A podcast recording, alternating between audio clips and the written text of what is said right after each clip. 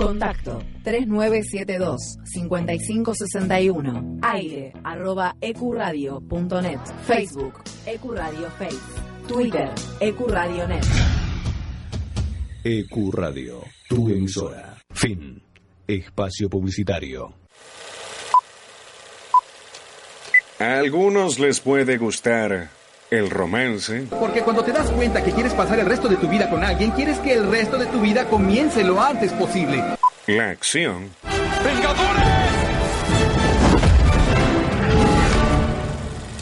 Unidos. el suspenso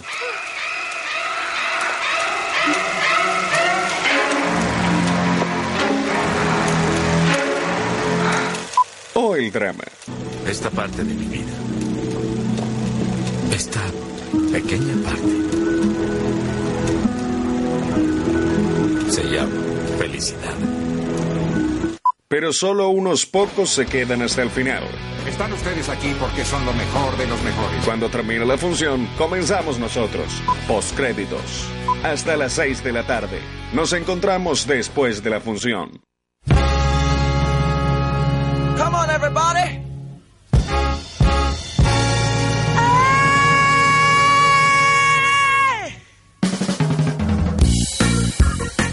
Y así como ha salido el sol en esta tarde de sábado, sale postcréditos en el aire de EQ Radio. Ya venimos asomando. Mi nombre es Jonathan Carretero. Te doy la bienvenida al programa. Vamos a estar hasta las 6 de la tarde, pero no me encuentro solo, ya que detrás de todo el rastro de glitter que podemos encontrar dentro del estudio se encuentra Fernanda Romero. ¿Cómo estás, Fer?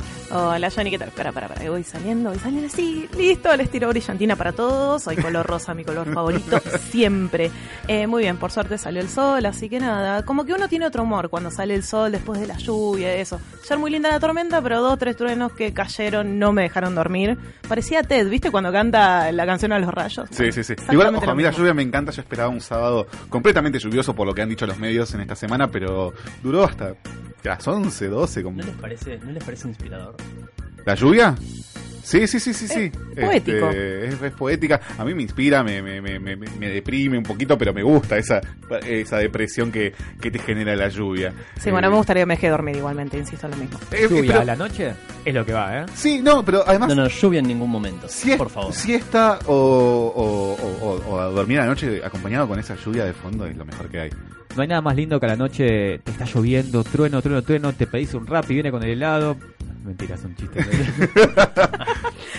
Y quien estaba- helado me gusta igualmente. Y quien estaba votando a favor de la lluvia, quien seguramente saque más de un 15% de ventaja en toda Uh. esta cuestión, es el señor eh, Alexis Tinti. ¿Cómo estás? Muy buenas, ¿cómo andan, gente? Yo todo bien, todo perfecto. ¿Qué tal la verdad. semana? Pero maravilloso. Estuve cinco días editando un video y al fin salió, muchachos. Así que Bien. estoy contento. Bien, y quien trae los abrazos sentidos desde la localidad de Caballito es el señor Sergio Ezequiel Verón. ¿Cómo va, Seb? Buenas tardes, damas y caballeros. Te veo, te veo más contento esta semana, te veo más No, predispuesto. no, tuve una buena semana, fue muy interesante, estoy con muchos proyectos en mano, pero estoy sin dormir, así que voy a dar lo mejor en esta, en esta tarde. Y está trocada. Y sí, que, que- claro, eh. hay que tener cuidado, ¿viste? Porque cuando la gente duerme mal, esta semana fue bastante polémica de decir, uy, dormí mal, hice macana. Pero por suerte, si Sergio duerme mal, no es que se va al país a pique, eso, eso ya lo sabemos. no sé, al parecer mi voto desestabilizó la economía del país, pero bueno. Sí, sí, sí, sí. sí. Somos ahora post paso. Claro, post, post paso. Este, ¿Pensaron qué van a hacer con los dos mil pesos si les tocan, por ejemplo, de esta semana? Nada, se los come la inflación. Se les come la inflación, pero bueno, ¿viste? Ese, Ya se los come la inflación. ese, ese pseudo alivio de decir, bueno, son dos luquitas que no sé, que vos ¿Qué harías con dos mil No pesos? sé, ya ni el alto guiso creo que te puedes hacer, chico, a esta altura del partido, pero... No, por mi parte hice un par de compras, así que es como que vuelve a ingresar el dinero que, que acabo de gastar, así que estoy bastante contento Ah, bueno. dentro de todo. Cargar la sube y viajar dos veces. También, eso es una buena opción. Bueno, ya las pertinentes presentaciones están dadas. Es momento de que te informes qué fue lo más importante que pasó esta semana.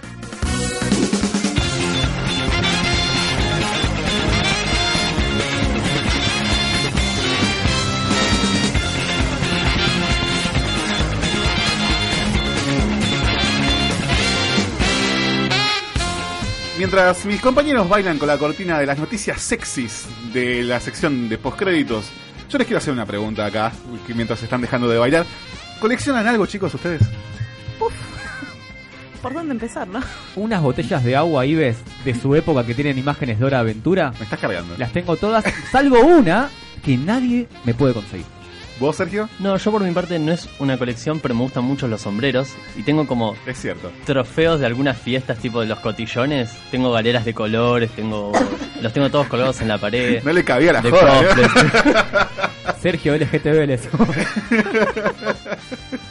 Increíblemente paso mucho tiempo en mi casa, no soy de salir, pero cuando lo hago, lo hago bien. Bien, bien. Fer. Eh, todo lo que tenga unicornio sea de color rosa, esponjoso, escuilloso, brilloso, exactamente. Todo lo que sea color rosita, muy tierno, muy kawaii, no sé cómo explicarlo.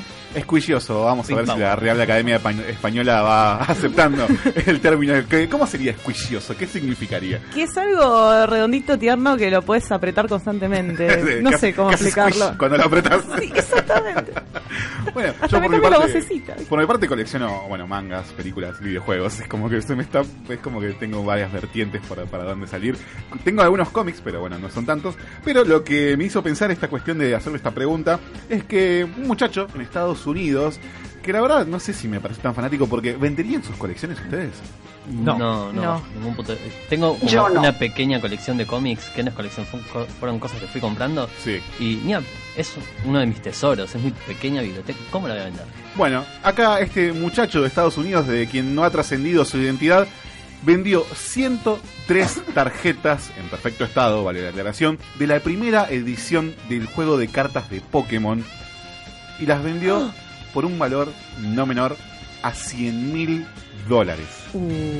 Con lo que más o menos se compra la Patagonia, en, como estamos hoy por hoy. Y te sobra para Córdoba, te digo. ¿eh? Sí, sí, sí, sí, sí. Eh, igual cabe aclarar que las cartas estaban en perfecto estado, son de 1999 y tenían su sello característico que encima avalaban que eran la primera edición, no eran de esas cartas que eh, pudimos ver acá o de esas truchas, no, no, no, eran de la primera edición y que por ejemplo un Charizard lo llegó a vender por 20 mil dólares, una carta de Charizard de la primera Y edición. bueno, Capo es un Charizard. Vos tenés un Charizard. Claro. Eh, sabemos que bueno que son las primeras tarjetas de la primera edición del, juego que salieron en 1999. Que bueno, eh, le explicaron al- a, a la gente que lo más importante para vender esta colección fue eh, que la vendieron a este alto precio. No tanto el hecho de que sea el set completo, sino el estado de las tarjetas, sino que se entiende mucho a la hora de hacer estas compras más por plata por tanta plata eh, si están bien si están o sea tienen como pequeños térmicos, términos como mint que viene a decir como near mint que es como casi perfectas eh, ya usadas o, o jugadas como se dicen cuando ya tienen el desgaste del tiempo yo por ejemplo no entiendo a la gente que compra un muñequito o un paquete de algo y no lo saca de- de- del envoltorio Pensá que esa gente tiene 20 mil dólares en 20 años. sí pero si fuera por esa gente no existiría la película Toy Story por ejemplo no Ah, aprendieron sí, sí, nada sí, de Toy. Story Exactamente. No, bueno, a ver, hay una cuestión muy interesante con el tema de las colecciones. No, ponele, yo que compro cómics, sé que los cómics que yo tengo no puedo obtener ninguna ganancia de estos. Son ciertas ediciones especiales las que uno puede puede venderlas para tener una ganancia. sí Y con, en cuanto a las figuras, también es muy interesante porque hay mucha gente que las compra porque tienen mucho capital y de repente dicen, bueno, no me puedo comprar un auto, pero me compro esta figura de acción y el día de mañana lo vendo, o sea, tengo un capital ahí. Eh, A mí me pasa mucho, por ejemplo, no es con la cuestión de los videojuegos, porque a medida que va pasando el tiempo, a menos que pasen 30 años y lo tengas impecable, se va devaluando. Pero me ha pasado con mangas que he comprado hace año y medio, dos años a 150 pesos, que hoy vas a cualquier revistería y te sale 400 pesos mínimo. Igualmente, no sé si algún coleccionista nos esté escuchando y nos pueda, no sé, iluminar más con respecto al tema, pero por ejemplo, dicen con respecto a cosas que compran y las dejan en la caja. ¿Compran con la intención de después revenderlas o es una manía del hecho de no sacarla de las cajas? A mí Creo que me es cuesta. un tema decorativo también, ¿no? Yo veo muchos videos de gente que tiene esos eh, empaques de cómics y, y muñecos de fondo nada más para una idea visual. Igual hay no algunos para- packaging que están muy buenos, Sí. hay banco, pero hay otros, no sé, en mi caso particular, los, eh, los, los Disney Infinity, es un packaging común, corriente, campestre, la verdad, y sin embargo hay algunos que están en caja, este, y Bueno, Los quedaron ahí. muñequitos ¿viste? Disney Infinity siempre se lucen mucho más Son fuera, muy. Fuera fuera del empaque, es verdad. Sí, sí, son los diseños, no sé quién, es, quién está detrás de esos diseños, pero son preciosos buenos. y es como cómo capturan la esencia de cada personaje. Aparte es un diseño simple. Pero lo trasladan a un diseño más simplista al estilo Disney. Es como que cada personaje que ves hecho en esos muñecos podría tranquilamente protagonizar su propia película de animación en Disney. Eh, son súper interesantes. Pero sí, yo no. Me, encanta, me gusta sacar las cosas de su empaque, me gusta darle cierto uso. No lo vendería. O sea, me podré ir a vivir abajo del puente, pero me voy a vivir con mis mangas, mis muñecos y mis videojuegos. Bueno, es que ahí está la cuestión. Mucha gente compra las cosas que les gusta. O sea, yo me compro ponerle una figura de Spider-Man, pero no la saco del empaque porque sé que tal vez en un futuro la venda. Entonces ahí queda, ya tengo. Bueno, pero ya la compras con esa futura. intención desde el vamos. Claro, hay mucha gente Ah. que lo compra y dice, che, esto es lindo, es bueno, sí, lo puedo tener acá para decorarlo. Y si algún día necesito plata, puedo vender esto. Es como un pseudo alquiler que hacen de las figuras. Claro, no me parece, o sea, no me parece una muy buena inversión porque un día tenés un accidente en tu casa, se rompe y acabas de perder una fortuna. No, no sería un capital fuerte, bajo mi No, no, opinión. no. Pero bueno, viene cualquier político, hace desastre con la moneda y también tampoco sería un capital muy fuerte y muy asegurable. Yo creo que hoy por hoy vale más la inversión en cómics y en muñecos que, que en otro tipo de cosas. Bien, hasta aquí esta noticia de los Estados Unidos este muchacho que ha vendido las cartas de Pokémon por 100 mil dólares. No tengo plata. Bueno, vamos a hablar un poquito sobre otras cosas diferentes en el mundo de los videojuegos. Para el que conoce, para el que sabe, está por arrancar la Gamescom 2019. ¡Ah, es ¿De qué se trata la Gamescom? Es 2019? básicamente el evento más grande de videojuegos para Europa. En esto juntan a los desarrolladores más grandes, Sony, Microsoft, Nintendo y todas las casas, pequeños estudios indie y no, para hacer un vistazo a lo que va a venir en el año siguiente en los videojuegos. Entonces, quiero destacar un par de cosas. Por ejemplo, Sony ya confirmó la presentación y va a hablar un poquito de la PlayStation 5. ¿Para cuándo? La vine, yo me acuerdo cuando me compré la Play 4 que nunca falta el amigo mala leche de que mirá que en dos meses te sale la 5, ¿eh? Guarda, ¿eh? Sí, sí, sí, sí. Bueno, Siempre. la Play 4 tuvo su update a los dos años de la PlayStation 4 Pro. Sí. Yo la pude conseguir cuando la moneda estaba impecable. Y no gasté mucho. Pero ahora se viene en el 2020 la Play 5. La están anunciando de a poco. Se espera que en la conferencia de Sony de fin de año ya digan precio, specs, juegos exclusivos de la consola. Y todo lo que sea referente a ella. Después Nintendo va a hacer una transmisión en vivo sobre su nuevo departamento de juegos indie. Que está bueno esto, porque si, si vos haces videojuegos y tenés ganas de vender tu proyecto, Nintendo está financiando juegos indie para la Switch. No hay que dormir sobre esto. Xbox, Xbox es el que está más cargado de todos, tiene mil exclusivos, 40 noticias, un, sistema de streaming propio. Están buscando recaudar plata donde puedan por la pérdida que sufrió estos 6 años. eh, una guerra de consolas que la perdieron como Como una guerra, como Una guerra. Fueron los alemanes en la Segunda Guerra Mundial y Sony fue Estados Unidos y Japón. O sea, fue increíble. Entonces, Xbox anunció todo para la Gamescom. Así que no duermas sobre Xbox. Google anuncia Google Stadia, que es un servicio de streaming tipo a lo Netflix para videojuegos. Que ya lo vamos a hablar en un programa porque tengo muchos problemas con esto. Pero lo anunciaron, va a costar entre 10 dólares mensuales aproximadamente a una tarifa gratuita para nada más jugar sin ningún juego incluido. Ya vamos a tocar el tema más tarde. Igual hemos tenido ya experiencias en Argentina sobre streaming de videojuegos como puede ser Glow, que acá Sergio, por ejemplo, lo ha utilizado. ¿Qué te ha parecido la experiencia?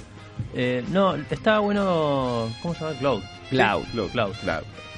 No, mi inglés no es bueno. No, no lo voy a ¿Cómo se llama? No lo- mi English is very bueno. Eh, eh, no, la plataforma estaba muy buena, me parecía cómoda la propuesta, pero el catálogo de juegos era muy chico. Yo personalmente tengo una computadora mediocre a más no poder porque es muy viejita, pero es muy interesante el que puedan correr juegos de alta calidad. Eh, Eso creo que es la, lo que lo vuelve más sencillo, lo que lo vuelve atractivo. Tiende a ser una demo- democratización de la, de la novedad. De, de- Claro. Sí. Bueno, bien, es, una, es un buen aliciente de, de, este, de, este servicio de streaming. Está bueno porque es un producto argentino, ¿no? Cloud eh, es interesante porque surgió como el, underdog, el, el perro de la calle que nadie quería. Y hoy en día está funcionando. Es verdad que para mí es muy caro por lo que ofrecen. Ofrecen una resolución máxima de HD a 60 frames. Y hoy en día, ¿quién tiene un HD? Muchachos. Yo creo que igual está apuntado más que nada para el público casual que no puede acceder más hoy por hoy con los estándares del dólar a una consola de última generación con lo que salen los juegos de... Por supuesto. Pero por eso ya hay, hay ofertas que son eh, enemigas de Cloud. Digamos, por ejemplo, Google Stadia viene a robarle el lugar a Cloud. Definitivamente por 10 dólares al mes. Y te ofrece 4K Claro. Full HD, lo que vos quieras, lo tienen. Recordemos, esto también siempre han parado por un internet de aproximadamente unos 25 megabytes Por como para porque pueda correr de forma fluida y que no tengas ningún tipo de problema a la hora de cargar los juegos. Mínimo. Después, pasando al otro lado del charco, cortito esto. Eh, leí de que los animadores de Attack on Titan tuitearon hace poquito cuánto les costó en tiempo animar la escena de Levi versus el titán bestia, lo Oh. cual, Uh. si no la viste, estás durmiendo. Anda a buscar a YouTube ahora. Por favor. Levi, o sea, L-I-B corta la- y latina versus Titán Bestia o Titan Beast. Y fíjate lo que es esa escena que... El que lo vio sabe que es un animón de pelea, lo que sí dura menos de un minuto, o un minuto y medio más o menos. Sí, es como un rage. Es, el tipo se rage. calienta y lo, le empieza a matar a saques, No básicamente. importa, pero lo disfrutas cada segundo, es increíble. Es precioso. Y dijeron de que tardaron un mes en llevar el proyecto al borrador y tres meses en dibujarlo y dos meses en animarlo, muchachos. Eh. Básicamente el doble de tiempo de lo que llevó a ser la última temporada de One Punch Man, básicamente. Totalmente. Bien. Bueno, Bueno, en este, en este sábado me toca hablar. Voy a encargar un poco lo que va a ser la temática de, de nuestra tarde Sí. sobre lo- nuestras series de la infancia, porque Netflix acaba de, acaba de estrenar la serie, la película de Inva- Invasor Sim. uh, Sí, gran serie. papá. Gran serie. Me encanta que todas la recordemos con tanto cariño. Mi gran duda, ¿está doblada al latino? Sí, sí, me, creo que me, me vi un tráiler Sí. y si mal no recuerdo, porque lo, lo vi eh, tanto en español como en inglés, y no me- lo vi varias veces. Es que la voz de... de- Era muy Sim buena. Era muy buena. Hay mucha personalidad en, la- en las voces de estos Sí, personajes sí, sí, y sí. era algo muy característico, muy lindo, además de ese humor macabro que presentaba. Sí. La película va a ser una continuación directa de la serie y en esta entrega vamos a tener a un Sim que, si recuerdan, el personaje siempre estaba muy seguro de sí mismo. Él era el, el alien que iba a conquistar el mundo. Él era el amo. Claro, de- Claro. eh, pongamos Eh. un poco de contexto para la gente que no vio Invasor Sim o que no recuerda. Yo no Sim- la vi. Sim era como una especie de científico extraterrestre en su planeta, que el tipo quería como conquistar planetas y hacer cosas, pero era un cero a la izquierda, siempre terminaba mandándose una cagada y lo terminan echando de su Claramente, planeta con en el primer episodio, como para decir, taco, basta de hacer cagadas. eh, me podría llegar a hacer algún tipo de paralelismo. este, eh, y lo mandan a- a- a- al planeta Tierra en donde está en siempre conflicto con el protagonista también, va, el coprotagonista, porque en realidad el protagonista es Sim, este chico terrestre que es fanático de las conspiraciones, que no se cae bien con nadie y que siempre este chico está como frustrando los planes que tiene Sim. Y de- por medio hay un montón de humor, humor bastante negro, humor... eh, Humor oscuro. Humor oscuro, sí, sí, sí. Creo sí. que hemos crecido con muchas series con ese tipo de humor. Eh, Dentro de un rato las vamos a tocar, ¿no? Pero fue interesante el Invasor Sim. Sí, Sí. yo había escuchado, a mí me sorprendió la noticia porque había escuchado muy por debajo que iba a volver Invasor Sim, pensé que iba a ser en formato de serie y de repente me levanto y boom, Invasor Sim en Netflix. Una genialidad. Me parecía que quieres? todos teníamos que saber un poquito. Eh, sumado a que también sacaron hace un pa- poquitos días la película de la vida moderna de Rocco, Es que es también una pseudo continuación de lo que venía presentando la serie ya hace como más de 20 años. El mercado de la nostalgia está agarpando de una manera... Muchísimo. Estoy fanatizado con Netflix. Exactamente. Eh, en otras noticias, la serie de Krypton fue cancelada tras dos temporadas. La serie sobre la que nadie está hablando, nada está haciendo. Eh, Es como. Tenía dos temporadas. ¿cu- ¿Cuándo pasó es increíble. eso? Para los que no saben, la serie de Krypton cuenta la historia de el planeta donde nació Superman. Sí. O sea, la historia que nadie conoce y a nadie le interesa, Y que de nadie eso trataba. pidió. Y que nadie pidió. Principalmente nadie pidió. Nadie pidió eso. O sea, yo soy el primero que sale a ver productos que tengan que ver con el género superheroico. Ahí estoy tanteando The Boys y ese tipo de cosas. Pero basta de contarme. Ahora va a, sal- va a salir la serie de Alfred. ¿Quién quiere ¿Por ver qué? la serie de Alfred? Un paréntesis en cuanto a lo que es Alfred y Krypton, estoy completamente de acuerdo, pero supongamos, Alfred es un personaje que es querido. Y da para explorarlo. Todos queremos a Alfred. Si Gotham pudo explorar a el detective, Sí, Alfred puede con el Butler clásico. Pero Alfred siempre es un personaje de soporte. No está, digamos, ahí al pie del cañón como podría ser eh, el, el detective Gordon. Gordon. No, a ver, de vuelta, o sea, sí, Alfred es un personaje querible, pero tal vez su historia es para un capítulo. No sabemos. No para o sea, toda una se, serie. se entiende que es un veterano de guerra y quizá haya toda una serie de cosas que lo llevan a ser el personaje que es. Sí, sí, o sea, tiene, tiene un trasfondo muy interesante, pero en cuanto al paralelismo con Krypton, de Krypton poco sabemos y nadie, nadie tiene un, un interés en Krypton. Y poco nos interesa. Claro, Claro, poco o sea- sabemos y poco queremos. O sea, todo bien, a Alfred, a Alfred lo queremos porque es Alfred, pero a Krypton, lo único que sabemos es que es una piedrita verde que mata a Superman. Después, Eso es nadie... Kryptonita. Eh, claro, y es pero... un gran libro y una es gran la- película. Eh, no, es, hay una pequeña referencia, o sea, sabemos que es Krypton por la piedrita, por el planeta de Superman, pero nunca hubo un desarrollo real sobre Claro, el gran que problema la es gente que- conozca. Además tenemos anclado a lo que fue Krypton que nos mostró Zack Snyder en El Hombre de Acero, que fue popérrimo. Además, están todos muertos en Krypton. Krypton no existe, porque quiero saber la precuela, algo que no va a afectar mi futuro. Claro, está muy... A nadie le interesa, chabón, ¿por qué tiene dos temporadas? Hablamos en serio. Se tratan las dos temporadas. Pensé que no, no se había estrenado antes de... Parte de... Lo curioso es que los realizadores de esta, de esta serie, no contentos con el fin de esta, con el fin de esta, están buscando un nuevo hogar para esta serie, una nueva productora que se encargue de volver a sacarla al aire. Muchachos, dejen de intentarlo, por favor. No se lavaban las manos. se lavaban las manos los tipos. A su vez tengo entendido que también han cancelado el spin-off de Lobo, que se lo había un poco como presentado a este personaje de- del universo de DC, que iba a tener su propia serie desprendida de Krypton y que también se fue como si yo me voy al infierno te llevo conmigo. Es, es muy cómico lo de Lobo porque es un personaje que es uno de los primeros antihéroes en los, en los cómics y le iban a presentar una serie que nadie conoce. Tipo, están desperdiciando una cantidad de material que es zarpada. Es como un Deadpool. Es como presentarte pero más Deadpool violento. en agentes de S.H.I.E.L.D. Claro, chabón. Escúchame, Warner. Vamos a algo. Yo te ofrezco mis dos mil pesos de compensación del, del gobierno por tu serie de Krypton. Y yo decido el destino, ¿te parece? Que ahí cuando nos compre Disney hacemos todo el, el- el conjunto y puntito para los señores del ratón. Bueno, muy bien. Por mi lado, les quería hacer una pregunta. ¿Ustedes recuerdan alguna serie que hayan visto de pequeños, aproximadamente 10, 12 años, y que decís, vi esto y mamá no puedo dormir a la noche, tengo un monstruo abajo de mi cama? Siento que estoy jugando la Akinator. No sé, ¿recuerdan alguna del tipo escalofrío? Dato muy curioso de, de, de mí es que no tengo pesadillas desde hace mucho tiempo, Qué desde que soy chico, porque es como que entendí cómo hacer para no tenerlas. Oh. Ah, yo pensé porque ya mi vida es una mierda. digo. ya mi vida es una pesadilla, ¿para Vivo qué en quiero crisis. tener? ¿Cuál es el secreto? ¿Embriagarse? No, un día, No vi, dormir, un, día vi, un día vi una película de terror, me dormí pensando, no, creo que creo que fue el, el exorcista, digo, no pienses en esta película, no pienses Abrazado a en mi esta osito de película. peluche, obviamente. Claro, y, y soñé con la película, entonces dije, claro, si me duermo pensando en cosas buenas, no tengo pesadillas. Ah. Y básicamente así no tengo pesadillas. Me imagino que uno se irá a la cama pensando en Scarlett Johansson y después. Eso me mantiene despierto, más que nada. El punto es dormir.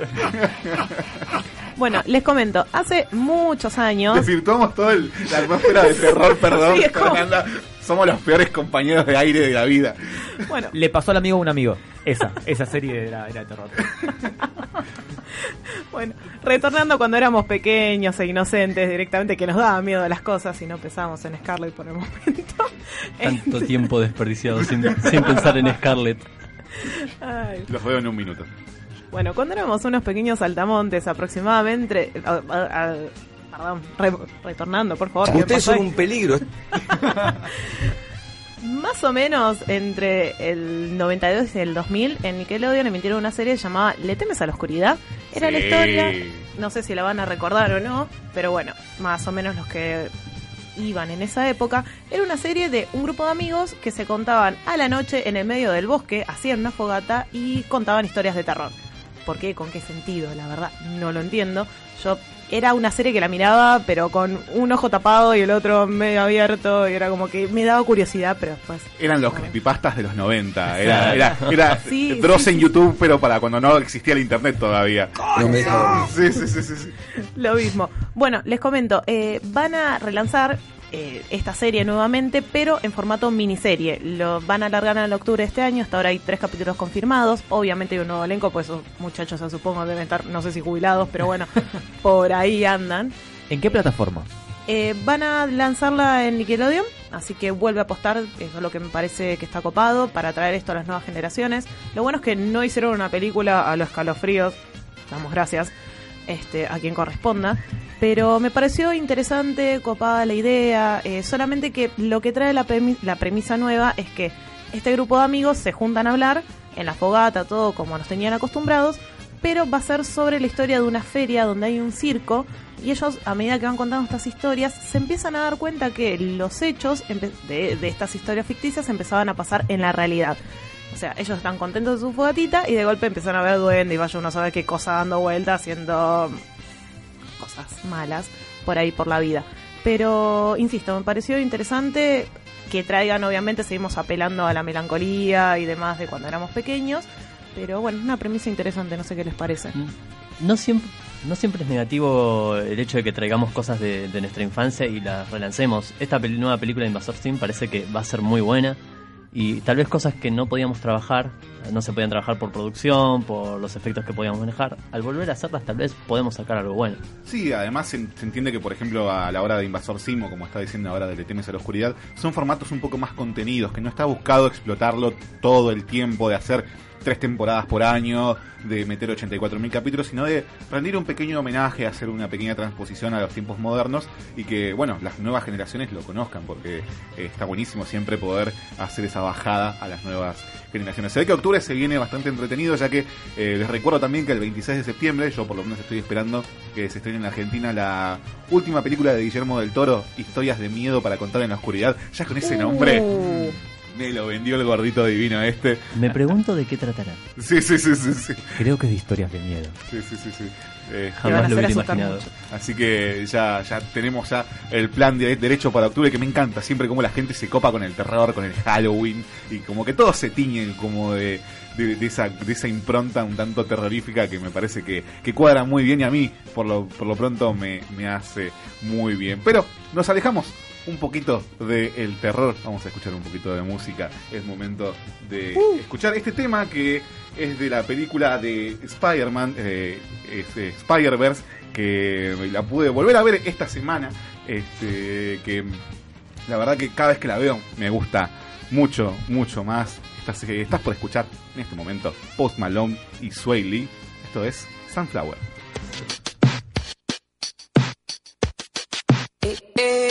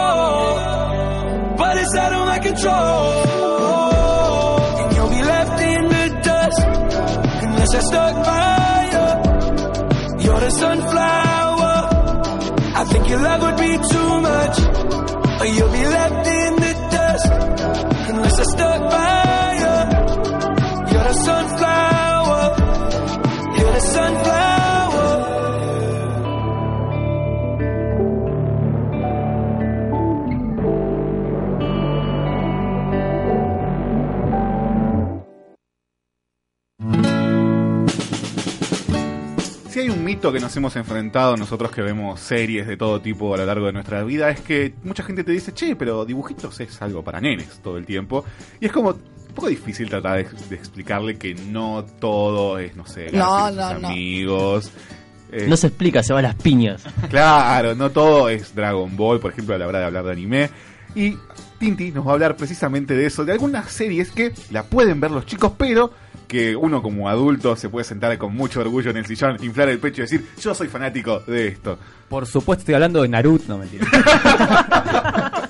Eh, vamos a hablar sobre, para mí, y para mucha gente realmente, la serie que al menos fue de las más significativas de los últimos 10 años para nenes y para grandes. Y esto se llama Nuevos Clásicos. Y hablamos de Hora de Aventura, o Adventure Time como la conozcas, que es una serie que sigue las aventuras de un chico llamado Finn y su mejor amigo y hermano adoptivo, Jake el perro que es un perro mágico con poderes, y ellos viven en la tierra de U, que es un lugar donde buscan aventuras, cazan dragones, hacen amigos y todo muy lindo como esperás de Cartoon Network. Eh, quisiera hacer también un reconocimiento de que si vos me traes esa premisa y se la voy a dar a mi sobrino. Completamente. es totalmente entendible. Pero, pero, pero. Pero, pero, pero, vamos a arrancar con que la serie tiene 10 temporadas, lo cual es mucho para un dibujito de Cartoon Network. Muy pocas series llegan a los 10 años en producción. Tiene 3 videojuegos y tiene 5 cómics que están ongoing todavía, o sea que siguen publicándose. Hora de Aventura, básicamente lo que hizo, es crear su propio subgénero para la animación estadounidense. ¿Por qué? Porque hay hasta un artículo de New York Times que te lista las series que siguieron los pasos de animación de Adventure Time. Te voy a nombrar un par que las vas a conocer. Steven Universe, Sí. Vamos. Over the Garden Wall, Amo. Sí. Campamento de Verano, que es como Gravity Falls para sus, sus de, de Cartoon Network, digamos. La nueva de las chicas superpoderosas. Sí. Eh, tengo mis dudas. No, no es malísima, pero siguió los pasos de animación, digamos. Un show más Sí, obviamente. Y eh, una que se llama Grandpa, no sé, Uncle Grandpa. El tío Grampa, que es Ah. una porquería infumable, No que duró una eso. temporada y que encima tiene un crossover con Steven Universe, que es el peor capítulo, y que en ese capítulo se revelan cosas re importantes de la trama encima. No, no. Total, Tranquilo, usted es un- señor. Usted es un conocedor y eso me gusta. Pero bueno, Hora de Aventura no solo transformó eh, la animación estadounidense por su estilo, sino porque además, con el avance de las temporadas, trajo a la mesa cosas que no se ven en series para nenes. Por ejemplo, una historia profunda, coherente y lo mejor de todo lo que más le gusta a Internet, oculta muchachos. Te daba pequeñas pistas de una trama global, pero sin decirte, hey, acá está la trama. Eso, eso es precioso. Por ejemplo, en, la, en el intro de Hora de Aventura, la primera imagen que ves que siempre pasás de largo porque tu ojo no llega a procesar en realidad tu cerebro lo que tu ojo ve, es un campo minado con minas atómicas que te habla de un trasfondo del mundo en donde se desarrolla la historia, de donde venimos para de un bardo muy serio, que no todos son arcoíris y dulces y caramelos, y que hay una trama subyacente que reconozco igual que algo que me tiende a cansar un poquito de Hora de Aventura, por ejemplo, es que los capítulos tienden a ser, a, bueno, vamos al kiosco a comprar un alfajor. Y es todo, por decir algo, ¿no? Algo súper mundano y que son pocos los capítulos que en realidad hacen una patada a media cancha para que la trama avance de forma signi- significativa. Es muy progresiva. Bueno, voy a profundizar en esto un poquito porque es completamente una realidad. Es que Hora de Aventura en realidad es una antología. Es una antología con pequeñísimas, pequeñísimas continuidades en la historia. O sea, tenés por ejemplo un capítulo de- del Guardia Banana, que este me lo acuerdo porque me, hizo llorar este capítulo. El Guardia Banana del Reino, que la esposa lo estaba engañando y su mamá necesitaba medicamentos y él hace toda una aventura y se va a otra villa para bu- buscar plata. Y es 15 minutos de pura demencia que no tiene nada que ver con la historia, pero que es excelente. Entonces, es, es una antología, básicamente. Eh, ahora, ¿dónde es que la serie te engancha? Vamos, vamos, vamos a hacer un pequeño spoiler, que en realidad sí, ya lo vas a hacer. O sea, buscas en Google y 10 años. aparece, claro. Eh, en la tierra de U, donde habitan Finn y Jake, se revela con el paso de las temporadas en migaja de que en realidad es un futuro post-apocalíptico de la Tierra, donde los humanos se mataron entre sí con guerras nucleares y que miles de años en un futuro, estos seres mágicos que vemos en realidad son nada más que mutaciones de animales y de restos de vida que había en la Tierra. Algo muy loco que es que desde el principio de la serie te vienen haciendo énfasis en una guerra de los champiñones. Y vos como decís guerra de los champiñones pensás justamente en, en la plantita, ¿entendés? En Mario Bros, ponele. Pero después cuando haces la, lo, lo- haces la transpolación a una guerra nuclear, claro, champiñones son hongos nucleares que son las nubes que dejan las bombas cuando, cuando explotan y ahí te empieza a explotar el cerebro porque se te abre un mundo de colores que decís, ah, ¿Qué está pasando acá? Y esta trama no solo le da una explicación global al mundo donde viven, sino que gran parte de los personajes principales, Marceline, Finn, Jake, la princesa Bubblegum, tienen su raíz en esta guerra nuclear eh, del pasado. Entonces, la serie muy inteligentemente ata un hecho siniestro y horroroso al origen de personajes sumamente tontos y amigables y divertidos. Y family friendly, podríamos decir. Ahora, como dije antes, eh, esta trama oculta tarda su tiempo en llegar, tarda unas dos o tres temporadas en que en empieza a aparecer de a poquito eh, de forma un poco más, más obvia. Eh, y en fin, yo diría de que Hora Aventura es como una de los, para mí, de los mejores dibujitos para nenes que tu nene puede ver, pero hay algo que uno tiene que intercambiar y es tiempo. Hora Aventura consume tiempo. Porque hasta que vos le enganchás la mano a lo que te presenta el producto, vas a tener que meterte unas buenas horas para llegar a lo interesante. Sí, además requiere que rompas un poco esos prejuicios porque me ha pasado de cruzarme muchos adultos que ven la animación de, de Hora de Aventura y te dicen, ah, eso está hecho así nomás, y las tramas, como ven algo tan alocado, dicen, "Eh, son las dos, dos o tres primeras cosas que se les ocurren y lo mandan así como viene, y no es tan así. Y creo que también algo que cabe destacar, que antes los dibujitos de antes, o las animaciones, como me gusta decirle a mí, eh, eran más apuntadas a hacer una publicidad de media hora. O sea, gente que pone en, en- en- un- eh, allá arriba a Transformer, por ejemplo, Transformer era un comercial de, de 20 minutos, ¿entendés?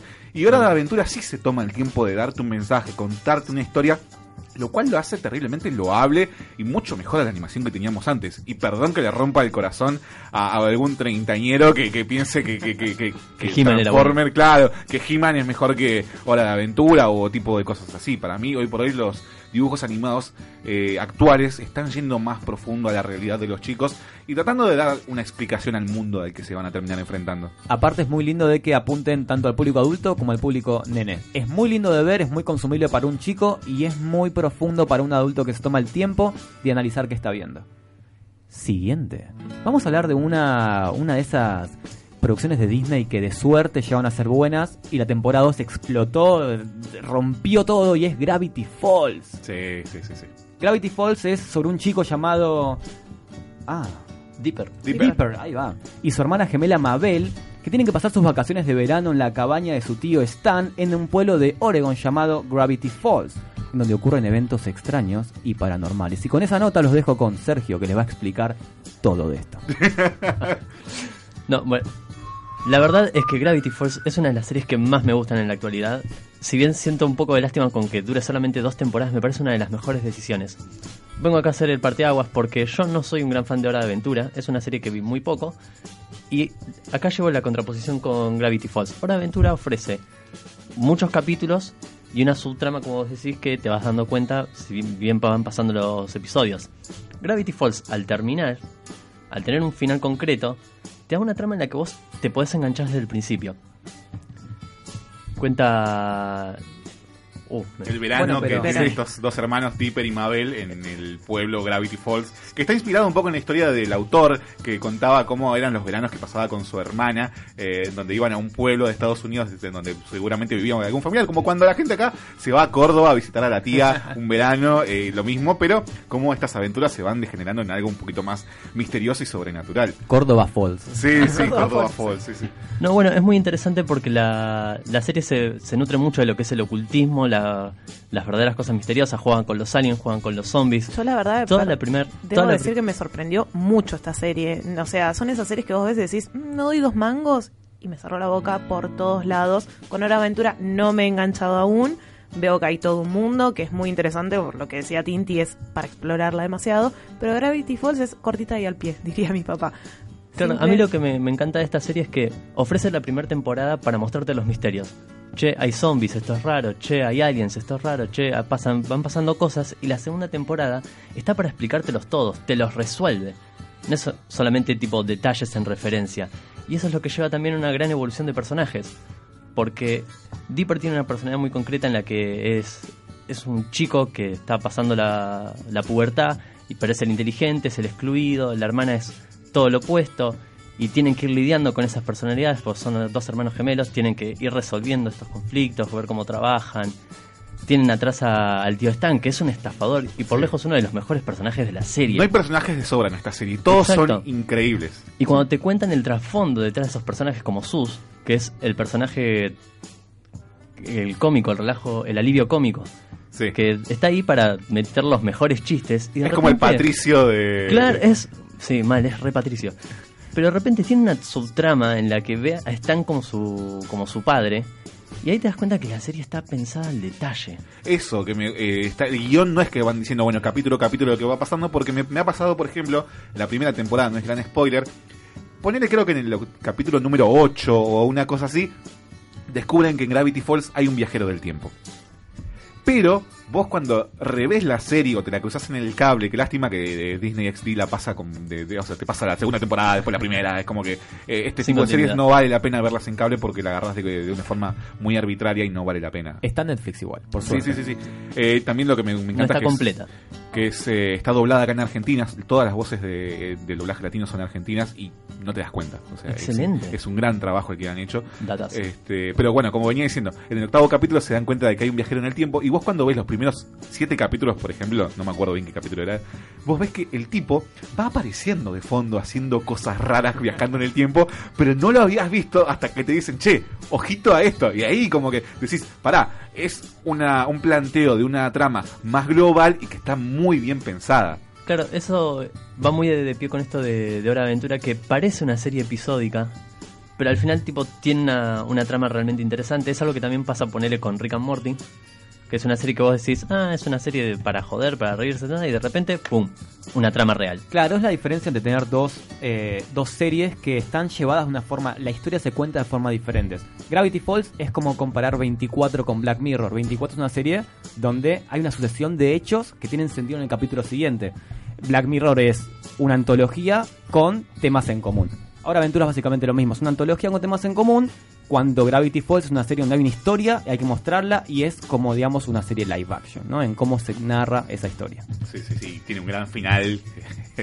Uh, el, el raro Magedón es, Sí, es sí, sí. hermoso. sí, sí, sí. Algo que tiene la, la serie que es esto de presentar las cosas en la primera temporada y en la segunda desarrollarla, es que te da una sensación de te premio por todo el tiempo que vos invertiste. Todo aquello que vos viste y te gustó va a ser útil en esta temporada y va a ser útil en Como el cierre. Básicamente. Eh, algo que me gusta mucho es que también incentiva y depende mucho del feedback de su público, ya que en ciertas partes, por ejemplo en los créditos, te pone como códigos secretos o cosas así que busca que los chicos que la ven o incluso los adultos encima son eh, resuelvan ese misterio de qué significa este código que te va a dar una pista para lo que se viene en el futuro en la serie. Eh, está, es- eso está muy bueno y está muy bien implementado y me parece sumamente original. Completamente cierto. Una locura, como dirían los chicos hoy en día. Lit, como dirían los chicos.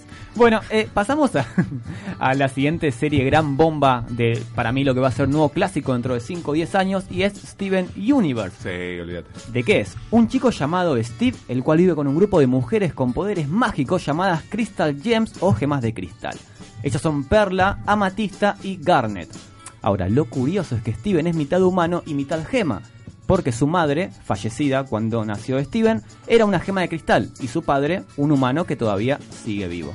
La serie cuenta con 5 temporadas y lo voy a decir de una, cada temporada es mejor que la otra, no hay con qué darle, series que arrancan lento y terminan con una piña en tu cara. Sí, a mí, bueno, ya he hablado de Steven Universe acá en EQ. Este, siempre digo que la primera temporada es un poco lenta, hay que tenerle mucha paciencia, pero una vez que el final de la primera temporada es una cosa que no puedes creer lo, lo que te tiran encima. Sí, sí, más allá de eso, la revelación que te hacen en el último capítulo, te la podrás ha- haber visto venir, tal vez no, pero es un, es un paralelismo, es una metáfora a tantas cosas en la vida. Y hoy por hoy creo que esos valores que trata de transmitir esta serie están en boca de todos y me parece que es una serie súper necesaria para los chicos de hoy en día y cómo también van a encontrar estos paradigmas que se están modificando en la sociedad de hoy por hoy con tantas manifestaciones, con tantos nuevos movimientos que aunan a, los géneros. Y me parece que Steven Universe hace un cable a tierra y explica muy bien ciertos detalles a través de ciertas metáforas que no quiero spoilear porque realmente merece ser descubiertas una a una eh, y que le hacen una serie totalmente maravillosa. No, inclusive te lo va tirando de a poco a todos estos mensajes, pero sin gritártelos. Eso Son es lo muy más lin- sutiles. Exactamente, entonces es como que lo va haciendo de forma sutil, no te los está tirando en la cara, te los va dando hasta de forma natural, podría decirse. Exactamente. Fue lo más interesante de, de esta serie. Con lo que dijeron los chicos, creo realmente que Steven es una de las series mejor escritas de los últimos tiempos para Cartoon Network porque es concisa y cuando agarra mano, agarra mano, muchachos. Toca temas, como dijo Johnny, controversiales, quizá hoy en día muy hablados, como lo es, por ejemplo, la identidad de género, la libertad sexual, la búsqueda personal de cada uno, cómo se lidia con la pérdida de un ser querido y cómo el amor aplicado a estos temas puede terminar resolviendo o al menos ayudando a buscar una solución a estas cuestiones. Y lo copado es que Rebecca Black, la creadora y guionista, es extremadamente sutil para darte el mensaje. No es una propaganda social, no es una propaganda de un movimiento, simplemente el contexto de mis personajes están viviendo esto, tómalo como lo que es. Claro, los personajes tomalos como seres independientes que tienen una forma de ver el mundo y que todo el tiempo están chocando. Y Steven es como este especie de personaje que va tratando de lidiar con todo, si bien no tiene todas las respuestas, porque es un chico de 10 años eh, conviviendo con mujeres que tienen más de cientos de años encima, pero como que van, todos los personajes van apoyándose mutuamente y creciendo constantemente como Steven, como el centro de todo este remolino de emociones que te presenta la serie. Completamente. Es más, si tendría que darles a un tipo de, de parámetro general sobre cuándo se pone copada, primera mitad de la temporada 1 es la más lenta de todas, la segunda mitad empieza a darte un poco de misterio, encanto y una trama que se vuelve un poco más sólida. Ya para cuando termina temporada 1 te está volando el bocho de decir, "Mm, esto puede ser más grande. No voy a dar ningún tipo de spoilers, los Sí, había sí. escrito acá, no los voy a dar ninguno porque es real que uno tiene que descubrirlo, pero nada más voy a decir que la temporada 3 y 4 es el equivalente a Burren Lagan en una en, un- ni- en- en el nivel de decirte Steven Universe tiene su nombre por algo. Es Steven Universe, Sí. muchachos. Yo recuerdo que, bueno, hasta hace poquito terminé de ver la quinta temporada, hace un par de meses, y juro que con la última escena del último capítulo, que ahora estamos todos esperando la película, eh, lloré. Eh, hay un pequeño momento musical muy íntimo al final del último capítulo de la última temporada, que me parece que resume a la perfección el espíritu de Steven Universe y qué es lo que busca transmitir a su audiencia, más allá de contarle una gran historia. Por supuesto. Así que esta es el cierre de Steven Universe. Digamos con una última porque nos quedan unos nueve minutos. Vamos a ir con Over the Garden Wall. Debe ser mi favorita dentro de todas estas que estamos nombrando. Escrita y creada por Patrick McHale, quien ha sido encargado de eh, escribir algunos eh, episodios de Hora de Aventura. También ha participado en Flapjack, las maravillosas desventuras de Flapjack, una gran serie Una de gran Cartoon serie Network. que creo que nadie puede apreciar realmente. Eh, me parece que fue una de las impulsoras de este nuevo género de que Sí. es animación para adultos y para chicos, con ese aire irreverente y volado, porque nos contaba la historia de un nene que quería ser pirata, un aventurero, con su mejor amigo, el capitán Nudillos, que era un pirata súper. tenía todos los vicios. Con todo un cuerpo de madera, vicioso, apostador, Sí. alcohólico. Eh, la peor influencia de la vida y tenía este, este contrapunto de, de ser el chico esperanzador, súper súper adorable y creído en todo, que ama a su compañero y también, bueno, tiene eh, por mamá a una ballena que se llama Bubi. Muy buena. Y que todo, toda, toda, toda la historia transcurre en Bahía Tormentosa, este lugar donde este, pasan todas eh, las aventuras. Pero yo recuerdo, por ejemplo, el tráiler de Flapjack, que era todo entrar en una taberna y todos los piratas y todo súper oscuro. Y de repente aparece, hola amigo, que no sé qué. Creo que algo de lo que peca la serie, que tal vez por eso no tuvo tanto impacto, es que la estética, si bien eh, es linda, parece sucia. Es que eso Eh, le eh, da mucha personalidad. Esa, esa es la intención que tiene la serie, pero al hacerlo tan, tan sucio, tan raro, turbio, creo que no pudo llegar a mucha gente. Es como esto que tienen, ponerle Steven Universe, eh, Hora de Aventura, es una gama, una paleta de colores que es más alegre, entonces te permite, y de repente cuando impacta con una buena subtrama, decís, hey, todo esto de colores es re oscuro. Sí. ¿Qué onda acá?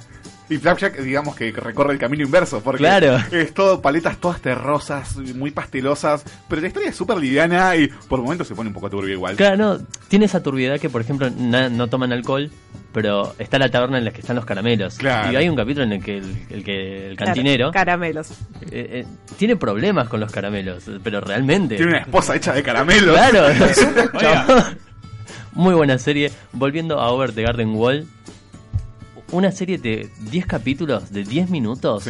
Tipo, vayan ahora, se la descargan y se la ven porque dura nada y es un viaje brutal de emociones. Lo que Sergio quiso decir es, se la compra original, Sí, sí, sí. apoya a los desarrolladores. Es una miniserie con un mensaje. Esa es la realidad, es como un cuento que a vos te cuentan cuando sos chico, pero te lo ponen en 10 capítulos y es un folclore hermoso. Hagan de cuenta que es como una mezcla entre los cuentos de los hermanos Grimm y la Divina Comedia. Es una historia más o menos así. Me parece que las más recomendables si vos estás un poquito outsider de, de todo este, de este género de, de dibujos animados. Si querés empezar a tantear, de ver estas animaciones que podés ver con tu sobrino, con tu hijo, pero que también podés disfrutar como adulto, me parece que Over the Garden Wall es la más recomendada. Al ser la más corta, la más concisa, pero también me parece que es la más sustanciosa. No tiene ni un minuto de desperdicio y la historia que te está contando, hay algo también subyacente que no te debe venir y te está diciendo todo el tiempo, che, esto es esto, esto es esto. Y cuando llegas al último capítulo, te das cuenta de que te, te tiró 8000 pistas que nunca viste porque estás concentrado en otra cosa y que te explota el bocho en el último capítulo. Te recomiendo sí que si la veas, agarrarle la mano al principio, porque quizá te parezca rara, no la entiendas, digas a dónde apunta esto, pero te juro que apunta a un lugar y ese lugar es el correcto. Si bien recomiendo que vean eh, muchas cosas dobladas, eh, específicamente cuando ver The Garden Wall, eh, recomiendo su versión en inglés, ya que tienen las voces de Christopher Lloyd, de Elijah Wood y el nene que también hace de- del chiquito más chiquito, es también la rompe toda, este, y tiene además canciones que no se te borran de la cabeza. Yo la vi hace como 5 o 6 años y tengo canciones acá en el cerebro que no me he podido borrar como patatas y melaza, este, que no la voy a pronunciar en inglés, pero es una canción que cuando la escuches vas a estar toda la semana cantando eso. Es- Además, las canciones tienen muchas palabras estadounidenses que son juegos de palabras, así que si conoces, por favor, mirá en inglés porque vale el doble de la pena. Así que así hemos tenido series para chicos que tanto pueden disfrutar como adultos. Es un buen ejercicio para hacer, no sé, mañana el día del niño, vas con tu sobrino, con tu, con tu hijo, y decís, che, mirá, miremos esta serie o empecemos esta. Eh, insisto, pues creo que la más recomendable es Over the Garden Wall. Eh, ojito tal vez con la trama porque puede ser un poquito oscura, eh, recordemos, es, es- es como el género de los hermanos Grimm, pero en su forma más eh, original. O sea, los cuentos de los hermanos Grimm están un poquito adul- adu- adulzados por Disney y todo lo que vino después. Si tu hijo sobrevivió a Billy Mandy, Sí. sobrevive a ver The Garden Wall completamente. Eh, De cosas de la infancia va este, este, este episodio. No te olvides de mandar tu mensajito. Nos puedes encontrar en Facebook como Postcréditos o en Instagram. En Instagram nos puedes encontrar como postcréditos.radio. Si quieren, nos quieren dejar un mensaje contándonos alguna anécdota, cuál era su serie favorita de pequeño, su juguete, su juego favorito, eh, bienvenido sea, lo vamos a leer después de, la, de esta tanda, ¿no? Sí, eh, te recomiendo que este episodio lo veas con un teléfono o una computadora a mano para que puedas ir googleando, viendo imágenes de lo que vamos a hablar, porque vamos a hacer una pequeña recapitulación de lo que fue nuestra infancia, de las cosas que nos han influido a lo largo de todos estos años y que han pasado a la posteridad de nuestra vida, porque por algo estamos acá hablando de esto también. por algo seguimos viendo animaciones, ¿o no? Qué raro los ñoños mirando dibujitos. Sí, sí, sí, sí, eh. Escribinos, vamos a contestar preguntas en vivo. Y te lo adelanto, sí tenemos todos pantalones acá. Así que no me preguntes eso. Porque, por favor. te- No sé, yo veo la mesa nada más, no pongo las manos en el fuego Por por, nadie. nadie. Y hablando de grandes series, este es un tema que me encanta de venido de Steven Universe, creado por Rebecca Sugar. Este es un tema muy para un día de lluvia. Esto es Love Like You.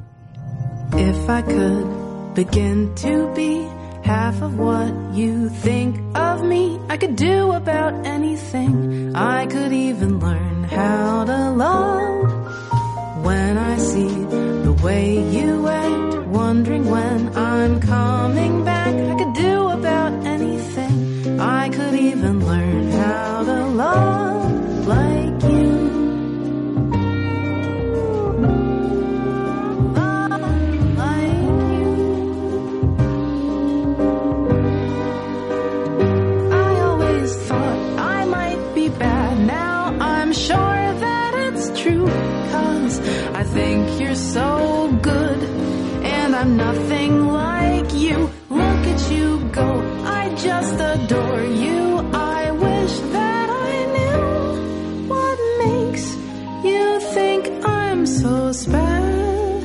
special.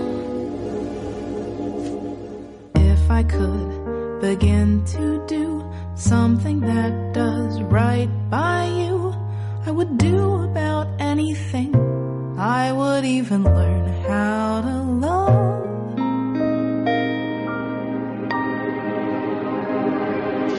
When I see the way you look, shaken by how long it took, I could do about anything. Could even learn how to love like you. Love like you. Love me like you.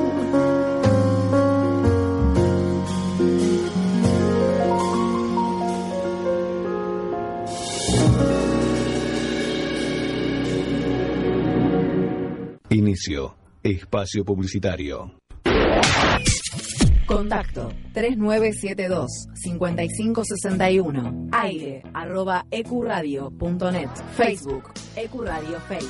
Twitter Ecuradio Net. EQ Radio, tu emisora. B. Invasión Bicicleta. La ciudad se vive desde dos ruedas. Con Clarisa Arreguer y Matías Abalone. Lunes, 20 a 21 horas, por EQ Radio. Todos los domingos, de 17 a 19, junto a Charlie, Walter y Lucas, hacen A Puro Metal, un programa heavy, hecho por heavies y para heavy, por EQ Radio. Dejes de estar conectado. EcuRadio en Facebook, en Instagram, en Twitter. Búscanos con EQ Radio. Divertite, conectate, conoce todo eso y más. Por EQ Radio. Licha Carcavallo, Juge Bermúdez y Gerardo Rivera. Alza tu voz, quinta temporada. Bancando la escena. Por EQ Radio. En nombre de la Asamblea General, tengo el honor de dar la bienvenida a las Naciones Unidas. ¡Cállese, hombre horrible! Una nación sin representación en la ONU merece ser escuchada. ¿Quieren ser como la ONU de verdad o solo parlotear y perder el tiempo? De 16 a 19. De 16 a 19. Downtown Corea. Buen fin de semana, niños. Sean buenos con los países subdesarrollados. Por EQ Radio. La música, el cine y el arte que nos transportan a otras dimensiones, paisajes y espacios. Con la conducción de Miki Martínez, El Niño Perpetuo, para el adulto en eterna espera, por EQ Radio. ¿Qué pasó, papá? ¿Y qué hay para esta noche? Los jueves son más un Júpiter y mejores entre amigos. O panas. Los panas de Júpiter. Jueves de 18 a 20 horas.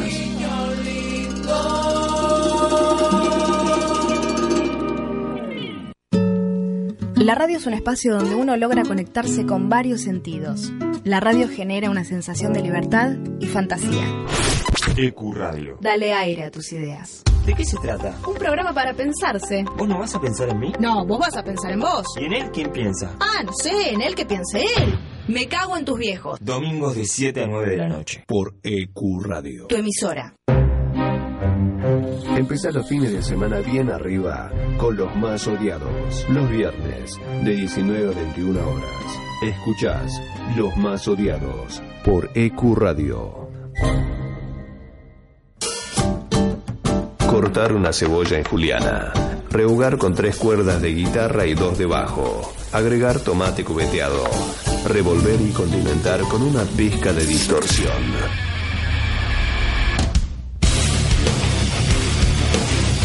Incluir notas y cocinar a fuego lento. Todos los domingos, de 15 a 17 horas. Food Rock. La mejor receta. Cada martes, de 22 a 0, con cada carta que jugamos, hacemos saltar la realidad, con la altura y el toque de humor ácido necesarios para contrarrestar los efectos nocivos por EQ Radio. Los martes de 22 a 0 horas. Escuchás Mato y Obligo por EQ Radio. Todos los lunes, de 18 a 20 horas, escuchás La Cuarta Pared con la conducción de Mariela Muerza. Únicamente lo escuchás por EQ Radio. Todos los viernes, de 22 a 0, escuchás Sin Gravedad. Agendalo. Sin Gravedad. Todos los viernes, de 22 a 0 horas, por EQ Radio. Contacto 3972-5561. Aire arroba ecuradio.net. Facebook Ecuradio Face. Twitter Ecuradio.net. EQ E Radio, tu emisora. Fin. Espacio publicitario. Segundo bloque de postcréditos en el sábado de EQ Radio. La verdad que la estamos pasando muy bien acá. ¡Bomba! Fuimos a la tanda y seguimos hablando ñoñadas. Yo me fui a cargar el mate igual, pero acá los muchachos no pararon de hablar de, che, te recomiendo esto, mirate lo otro. Es una cosa de que no para, solamente que la diferencia es que estamos al aire. sí, totalmente nerds. Y vos podés sumarte a ser parte de esto porque tenemos una votación en nuestro Instagram. Exactamente, estamos votando por clásico, oriental u occidental. Después al final del programa subiremos la respuesta, pero si te voy diciendo por lo menos las métricas, va ganando occidental. Chan, no sé si ustedes están de acuerdo. Yo no estoy de acuerdo, pero bueno, cada quien, yo soy mucho más fanático de las series orientales. Tenemos mensajitos también. Exactamente. Después tenemos una pregunta de cuál es la serie que marcó tu infancia. Si, si quieren nos pueden ir respondiendo. Por el momento tenemos Coraje el perro cobarde, Las chicas superpoderosas, eh, Thundercats, eh, Sil- Silverhawks o Los halcones galácticos. Allá van. Sí, re. Más para arriba. Después tenemos el laboratorio, el laboratorio de Dexter, Los chicos del barrio, gran serie. Los Amaba, chicos del barrio es una locura serie. de serie. La mejor. Los Rugrats también, o sea, yo cuando era más chiquita me encantaba y cuando vi los Rugrats crecidos me voló la cabeza, porque yo los quería ver de grande. o sea, Yo creo que como curiosidad. todo chico argentino nacido en los 90, creo que Dragon Ball ha significado una gran- Sí. un gran impacto en la infancia. No solo por el hecho de que te haya gustado, sino que ibas a la escuela, todo el mundo con figuritas de Dragon Ball, todo el mundo con el álbum, todo el mundo con el Yo tenía de el álbum. Incluso mi sobrino de hoy, de 5 años, sabe quién es Goku. Eso es excelente porque esa temporada de Dragon Ball Z. Mi hermanito tuvo un momento, una etapa en la que estaba fanatizado, con- cuando compraba figuritas, se lo veía todas las tardes y era ese reflejo de, de verme a mí de chiquito. Es que aparte en excelente. Latinoamérica fue un bombazo increíble. Ni en Estados Unidos llegó al nivel en el cual México, Argentina y Chile agarraron a Dragon Ball Z. Acá les pagamos eh, cantidades inmensas para que vengan los dobladores originales a hacer eventos y me parece muy bien. Chicos, tengo dos fotos con ellos. estoy Ah. ¿Con quién? ¿Con quién? ¿Con quién? Con el que hace Goku, no me acuerdo el nombre. Eh, Mario Castañeda. ¡Castañeda! No, ¿Y tiene con la foto más? todo pibe quiere. No, no, con de Castañeda los- tengo Ah. todas. Castañeda es uno de los tipos más copados del mundo. Sí, sí, sí. Todos queremos ser su amigo. Sí. Totalmente. Es como, sumamos a Keanu Reeves, La Roca y bueno, etcétera, Claro. etcétera. Y bueno, ese es otro hombre. Tenemos también un mensajito que nos dejaron contándonos una anécdota acerca de un juguete. Ya se los digo en dos segunditos. Este, les recuerdo que estamos abiertos a mensajes, los que nos quieran sugerir, contar. Les digo, Estrella Nicosia nos mandó un pequeño mensaje contándonos una anécdota sobre un juguete cuando ella era pequeña. Eh, su juguete favorito era el cetro de Sailor Moon. Yo nunca lo pude tener por una cuestión de que era muy caro. Mi prima lo tenía y yo jugaba con el cetro. Parece buenísimo. Es más, ayer justamente estaba viendo un pedacito de la película de Aladdin y no sé por qué me vino el recuerdo a la cabeza. Ah, estaba buscando videos en YouTube de situaciones paralelas entre la película nueva y la animada. Y recuerdan el, el bastón que tenía Jafar, que era una, una serpiente, una cobra, sí, Bueno, había uno de mis primos que lo tenía. Yo lo Oh, quería y ahí. era muy caro. No sé si era de Hasbro de alguna de esas marcas, pero era terrible ese cetro. Bueno, eh, y lo que nos cuenta Estrella era que ella quería el de Shadow Master o el de Beryl o el alajero de Sailor. Pero dice que hubo un primo que le hizo llorar demasiado, lo cual lo obligaron al parecer a gastar sus ahorros y a comprárselo. Y dice que, en, bueno, y eso es un trauma que lleva hoy en día, pero bueno, por lo menos tuvo el cetro de Sailor Moon. O sea, sí, sí, sí, sí. una Todos historia- tuvimos ese juguete que nunca nos compraron, que nunca nos regalaron ni para el Día del Niño. el regalo prometido. Sí, A mí sí, me sí. pasaba que yo estaba muy encaprichado durante un largo periodo de mi vida en el que quería un, un Max Steel. Quería un Elementor o un Max Steel. O, o- quería uno que tenía el ala delta. Sí. Uno que podía tirarlo y como que planeaba un poquito. Lo pedía siempre para Navidad. Y nunca me lo daban. Y cuando lo pido, para- y me pasaba que no creía en Papá Noel porque no me traía el puto Max Steel. o sea, traer, traer el Max Steel. Y cuando yo le pedía algo a los reyes, yo le pedía, no sé, un tablero de dardos o una metralleta de juguete, y me los traía. Entonces creía en los reyes magos, pero no creía en Papá, Papá Noel, porque los reyes cumplían. Papá Noel, no, directamente. Por favor. Eh, sí, todos tenemos ese muñeco. Yo, por ejemplo, me acuerdo que miraba mucho el club del anime y siempre quería los muñecos de Beta X, un anime que pasaban en Magic Kids en los 90, que amaba. Estaban, ahora están en una fortuna y nunca, bueno, por obvias razones nunca, nunca los tuve. O típicos, la casa del árbol, que encima Sí. afuera de mi casa había un árbol y nunca, o sea, nunca se hizo. ¿Quién no quiso tener la casa del árbol? Por favor, En si cuan- no quisiste tener una casa de árbol, no fuiste pibe. por lo menos. En cuanto a, a series y merchandising, creo que el que todos nos vamos a sentir retocados, reidentificados, son los Beyblade. Sí. Yo tuve. Eh, Yo tuve. etapa de furor, tipo cuando me regalaron mi primer Beyblade, tipo casi que lloro de la alegría. Era No dejes pasar por nuestro Instagram para votar eh, esta guerra que hay entre occidental y oriental para saber quién a quién han influido más estas series y por lo pronto ahora vamos a estar hablando de todo lo que tiene que ver con animes, series, cosas venidas desde el lejano oriente que nos han influenciado desde nuestra infancia. Yo recuerdo por ahí el canal me parece base que nadie podía dejar de ver en los 90 y muy principio de los 2000 que es Magic Kids. Sí. Magic. Sí, Por sí. supuesto. Que nos ha dado series totalmente memorables, como ya decía Beta X, Bucky en busca del mundo cero, que no tiene nada que ver con Winter Soldier, eh, Candy Candy, que ha pasado en su momento, con por todos favor, los traumas Candy de- Candy, de, qué Candy traumas. Candy, que la pasaba tan mal con tantos novios que iban y venían buscando a su príncipe prometido. Este, Doctor Slam también. Sí, Cazafantasmas Mikami. Uh, ese, Mikami, ese era ¿quién muy no se bueno. acuerda de- Esa Amaba a. Mikami, amaba a Mikami con todo Hunter mi x corazón. Hunter, Ah. su- sus primeras temporadas con el doblaje horrible latino que tenía. De Uy, yo Hunter llegué x- tarde a De Hunter Hunter x x Hunter la recuerdo más de Locomotion. Puede ser, porque las series era para como, ahora vamos a hacer un pequeño repaso, iban como de una de, de una plataforma a la otra este y se, se tendían a, a perder. Pero creo que acá gracias a Magic Kid, o sea, tuvimos mucho acercamiento a lo que es el anime. Si bien Cartoon Network traía algunas, pero Magic Kid fue un gracias. Cartoon agarró el boom más adelante igual. Cuando Sí, lo agarró con. Supercampeones, con Satch Bell. Sí. Sí, y arrancaba con, con animes que eran muy buenos, tipo Inuyasha Mm. era una genialidad. Mi serie favorita. Yo me la debo todavía. ¿Ah, sí? No, sí, sí, sí. Qué loco. Eh, recordemos que este canal comenzó en, en emisiones en el año 1995 y lamentablemente falleció en el año 2006. Que en paz descanse. Duró 11 años. Yo pensé que mucho menos, pensé que a la altura de los 2000 ya como caput. Y Ah. estaba, viste, era medio como un animal herido ya para Sí, esa sí, sí. época. Eh, también pasaba, me acuerdo, Detective Conan, que una de las mejores series que he visto en la infancia, de la cual Cifrón ha robado un poco después para Hermanos y Detectives, donde nos contaban la historia de este Conan Blasi, que era como un joven detective de 17 años, cuando unos hombres lo agarran, lo hacen tomar una droga a la fuerza y lo transforman en un niño. Entonces se cambia el nombre a Conan, por obviamente un homenaje a Sir Arthur Conan Doyle, creador de Sherlock Holmes. Y se pone a resolver misterios, pero bajo el amparo y cubriéndose detrás la identidad de un detective que no resolvía nunca ningún caso. Y que, bueno, estaba acompañado de sus gadgets y tenía su zapatilla que, pe- que pegaba más fuerte el, el moño que le cambiaba la voz y que hoy, hoy por hoy hasta estos días ha llegado prolongándose el manga de Detective Conan y todavía sigue sacando películas. Creo que es el anime que tiene, o el manga que tiene más números en el mundo.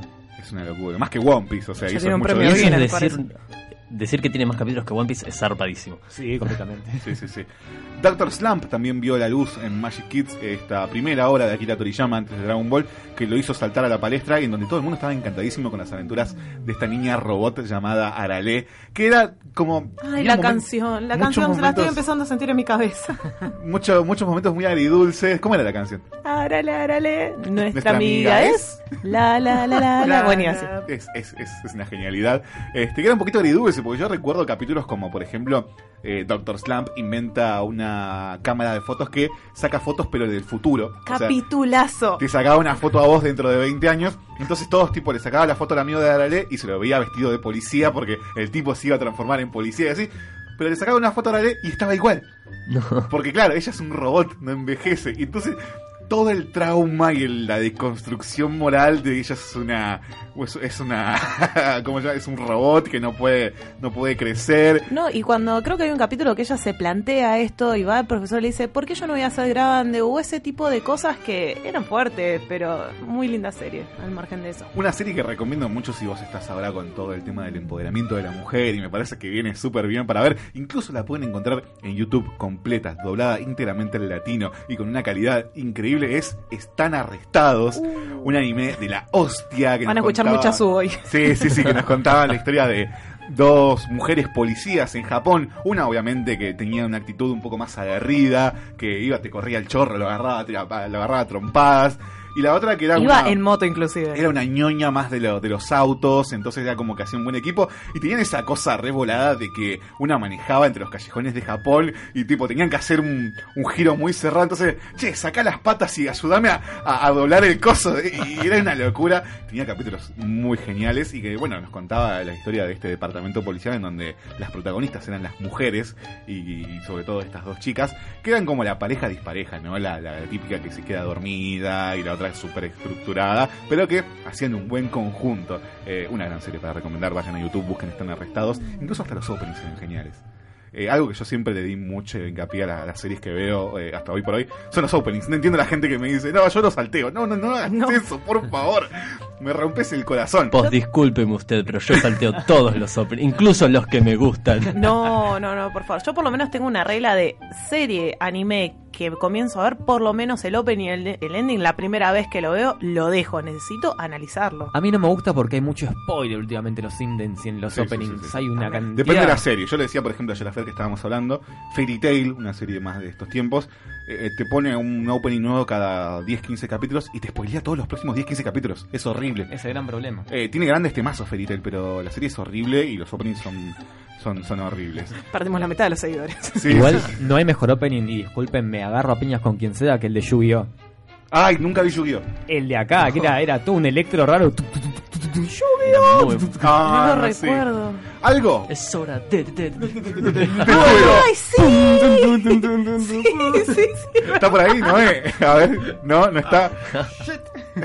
Algo, una volada atómica, que esta es una señora serie que ha, creo que ha sabido ser traducida al público latinoamericano de una forma hermosa, porque si realmente la hacían de un, de traspasar eh, lo que son los chistes japoneses a los chistes, o sea, tal cual, al público latinoamericano no lo íbamos a entender, es Connie-chan, una gran, gran serie que pasaban por Magic Kids, que nos contaba las desventuras de Connie, un gordito morochito, que le pasaban todas las aventuras, siempre tenían una suerte, y sus amigos, Nari, eh, y después no me acuerdo cómo llamaban los Serie otros. fumada. Serie fumada, pero que A mí no me gustaba mucho la discusión que tenemos siempre, pero vos me diste un muy buen argumento por lo cual verla. Es una antología de historias también muy muy fumadas donde ningún capítulo condice con el que con el que sigue y de repente en un capítulo son Power Rangers y tienen una crítica y una parodia a muchas cosas, por ejemplo, en el capítulo donde justamente son los Power Rangers está el Connie Ranger rojo, Connie Ranger azul ah, y hasta se empieza Cor- Connie Ranger atigrado, Connie Ranger invisible,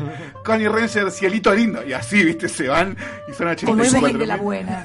Son, eh, Es, muy una cosa- mexican- mexicano el doblaje que tiene. Claro, lo Eso que es algo que le suma mucho. Lo que tiene que le suma es que no hicieron, no, no copiaron ni pegaron los chistes japoneses para un público latinoamericano porque no iban a funcionar y lo adaptaron a- para el público de este, de este lado del mundo. Y no sé, tenés un robot cantando las mañanitas o el capítulo en donde mm, eh, Connie es taxista, lo ves empezando el capítulo cantando el tema de Arjona, que es lo que hace un taxista seduciendo a la vida. Es, es una cosa increíble, totalmente volada. Todos los personajes, o sea, tenés a Connie, después tenés a un tipo que es un tipo que viste armadura de caballero medieval y toda su familia, su esposa es una señora que viste de caballero medieval y la hijita tiene su pequeña armadurita, es nada, tiene cosas muy geniales si vos te querés reír un rato sin importarte nada, sin analizar una gran historia ni una gran trama, pero muy buenos chistes. Buscá Connie Chan, que también la podés encontrar en YouTube. Una que le gusta mucho acá a mi compañera es la visión de Scaflón, serie que Oh. ha pasado hasta por el club del anime. ¿Quién nos recuerda ese Esto es segmento? una cosa de me abrazo a mí misma. ese segmento de Magic Kids en donde te pasaban cuatro o cinco capítulos de los animes que se iban estrenando, en donde yo por ejemplo he descubierto creo que una de mis series más preferidas de la infancia que es Slam Dunk, esta serie de, de básquet que nos contaba la historia de Hanamichi Sakurai que tenía el récord de que 50 chicas lo habían rebotado cuando se les fue a declarar hasta que conoce a Haruko Akai y que el chabón queda completamente enamorado pero descubre que ella es fanática del básquet. Algo Entonces- que, perdón, puedo destacar del Club de la Animera. A ver, todos esperábamos una vez por semana o a veces todos los días a la misma hora estábamos ahí enchufadísimos a la tele esperando que llegue ese dibujito que tanto esperábamos. Lo que me pasó con Scaflow era que lo daban creo que dos o tres veces por semana el Club del Anime, chau, tres capítulos al hilo, o sea, desde el último que viste hasta los dos que seguían. Y era la pelea con mi hermano menor de quién agarraba la tele temprano porque no teníamos tres, cuatro teles en, en casa, menos todas con cable porque era costoso en ese momento. Era la pelea de los domingos a la mañana. Bueno, mañana entiéndase por 10, por 11, 12 del mediodía, ¿no? Pero bueno, de ver quién agarraba la tele y yo ya hasta me peleaba a las piñas, básicamente, para agarrar, exactamente, para llegar a ver Scaflow. O sea, era cuestión de muerte esto, no era No, joda. además, cómo ha cambiado la forma de consumir productos, ya que los chicos hoy por hoy, antes era como uno se tenía que armar un itinerario de decir, a cierta hora eh, tengo que estar frente a la tele porque pasan el capítulo de la serie que yo miro. A mí me pasaba mucho, yo siempre me comprometo mucho con las series que estoy mirando. Al punto que en Fox Kids también pasaban anime, no sé si lo recuerdan. Sí. Ahí pasaban Shaman King. Sí. Y me acuerdo fija ver uno de los capítulos que más me gustaba de Shaman King cuando estaba amaneciendo. Tipo, me había levantado principalmente para ver Shaman King. O una vez que me levanté también, eran las 6 de la mañana Y me puse a ver los Power Rangers. Viene mi viejo madre y dice, chabón, ¿qué haces despierto a esta hora? Quiero ver los Power Rangers. A mí me pasó. Anda a dormir, me dice. tipo. No. No puedes levantarte para ver la tele. Bajo Ah, ningún ¿no? concepto. Yo creo que tenemos pendiente hacer un programa especial de Power Rangers repasando todas las sagas. Los amo. lo- tipo, Eh, que- quiero que acá me digan ya y ahora saga favorita de Power Rangers, no importa que no hayan visto todas. Pero Uy, SPD. Porque El- se pone re turbio todo. SPD es excelente. Mueren todos. Mal. Y la cantidad de Power Rangers que manejaron ahí. Totalmente. Fuerza salvaje. Que- sí, acá estamos Fuerza- divididos no. entre- Fuerza Fuerza salvaje. Fuerza salvaje. salvaje. Fuerza salvaje Fuerza- y el lobo No, no, no, no, no. solitario. La- El personaje más fachero Merrick del y mundo. Senaku le ganan a todos. A Tommy lo da vuelta en el aire. Los más facheros son los de Dino Trueno, chicos, la segunda evolución. No, no, No sé de qué me estás hablando. La famosa A mí, grieta. a mí Sí, me sí. A mí me gustan mucho los Power Rangers. Hay un capítulo que aprecio mucho, que es en el que conmemoran los 500 episodios, en el que el Power Ranger en Dino Trueno, Sí. el Power Ranger verde pasa a ser el Power Ranger negro en esta en Dino Trueno y hace como un video recap de cada una de las sagas de los Power Rangers. Me parece excelente. Yo que me, me Y encantaba. ahí se te pasan los años por adelante y las arruguitas Mal. y todo. Ganó Fuerza Salvaje por amplia diferencia. Otro de los grandes canales. Vengo con una re polémica porque esta fue la última saga de Power Rangers que vi. Después de eso dije, ya está, no veo más. Que fue Fuerza Mística. Ah, no, no. No No llegué. llegué. Soy de los pocos que llegaron hasta ahí, pero había una boludez que me encantaban. Eran los únicos Power Rangers que tenían capa. Esperé mucho tiempo para que pase eso. Eh, yo estoy entre Fuerza Salvaje y Fuerza del Tiempo, que me encanta la intro que tiene. Fuerza del Tiempo es una cosa. Por no revelar mi edad, la última, la última saga de Pokémon que vi fue Yoto. Y ahí me quedé. Y ya después de ahí fue entre, fui entre comillas grandes y es como que Pokémon lo dejé a un costado. Gran intro la de Pokémon Yoto. Sí, la amo. que ha pasado por Cartoon Network. Pero creo que ese canal que no siempre le contábamos a nuestros padres que veíamos de chicos, no, no voy para ese lado. este. MCM a las 12 de la noche. este, No estamos hablando de ISAT. No, no, no, ni, ni SAT, Ni de grande, ni, Ni MGM. ni MGM. Era Locomotion, en donde creo que he mamado eh, en mi temprana adolescencia o de niño eh, series como Chica Marioneta J, Helsing. Helsing, eh, Chica marioneta J. Evangelion. Serie. Neon Genesis Evangelion, que ahora todo el mundo está hablando porque está en Netflix, la pasaban en Locomotion y también pasaban como por ejemplo El Príncipe del Tenis. Pero era una. Era como yo he sabido de mucha gente que como que trataba de que los padres no se enteren de que veían Locomotion. Porque era como series, dibujos animados, pero ya apuntado más a un público netamente adulto. Eh, había, había escenas sexuales, había violencia explícita. Había sangre. Eh, era, era, era más heavy. O sea, te pasaban series como El Comediante, sacando, viniendo un poquito más para Occidente. Este, series como Duckman, eh, el hombre pato este, que, que no era para nada para chicos.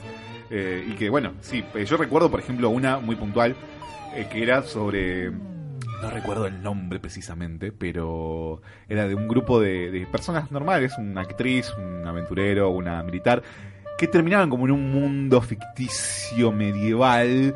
Y para volver de ese mundo a la realidad que vendría a ser nuestra realidad, tenían que encontrar tatuajes que pertenecían al cuerpo de una bruja en que estaba repartido por los cuerpos de diferentes chicas de ese mundo. Entonces la, la idea era resolver el misterio de la semana y empelotar a la mina. ¿viste? Que nunca te mostraban nada, pero era súper turbio. Excelente trama. Cosas así te pasaban en, en Locomotion que sí, también pasaban, bueno. Qué en buen argumento. Park. Jamás Bueno. se me hubiera ocurrido. Tipo.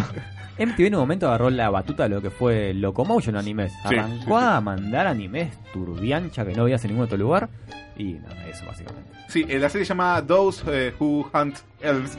eh, esos que cazan elfos, elfas. este, muy, muy aterrizado a las épocas modernas. También pasaban Ren y Stimpy, se, ¿se acuerdan? Muchas cosas que realmente nos, has hecho, nos han hecho la, la infancia. Virtua Fighter también pasaban por Locomotion, que es una serie que me encantaba. Cowboy Bebop. Cowboy Bebop, una de las mejores series de anime habidas y por haber.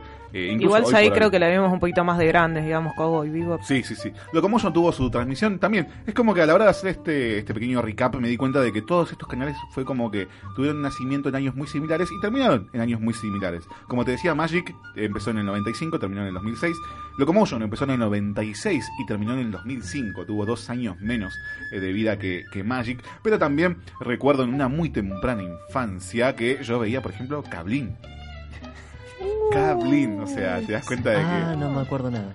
Cablín que bueno, también era como este este prototipo de de cosa de, de, de Magic Kids y todo lo que vino que vino después, pero te pasaban series un poquito más under, ¿viste? Como más... Era, era un feto cuando estaba Cable, me Claro, parece. sí, sí, sí. Empezó en 1988, yo todavía no había nacido. Claro. Y- Haber empezado por ahí, maestro. No sé, no sé hasta, hasta cuándo estuvo transmitiendo, pero acá, según lo que averigüé, hasta el 2001 estuvo pasando cosas, cable.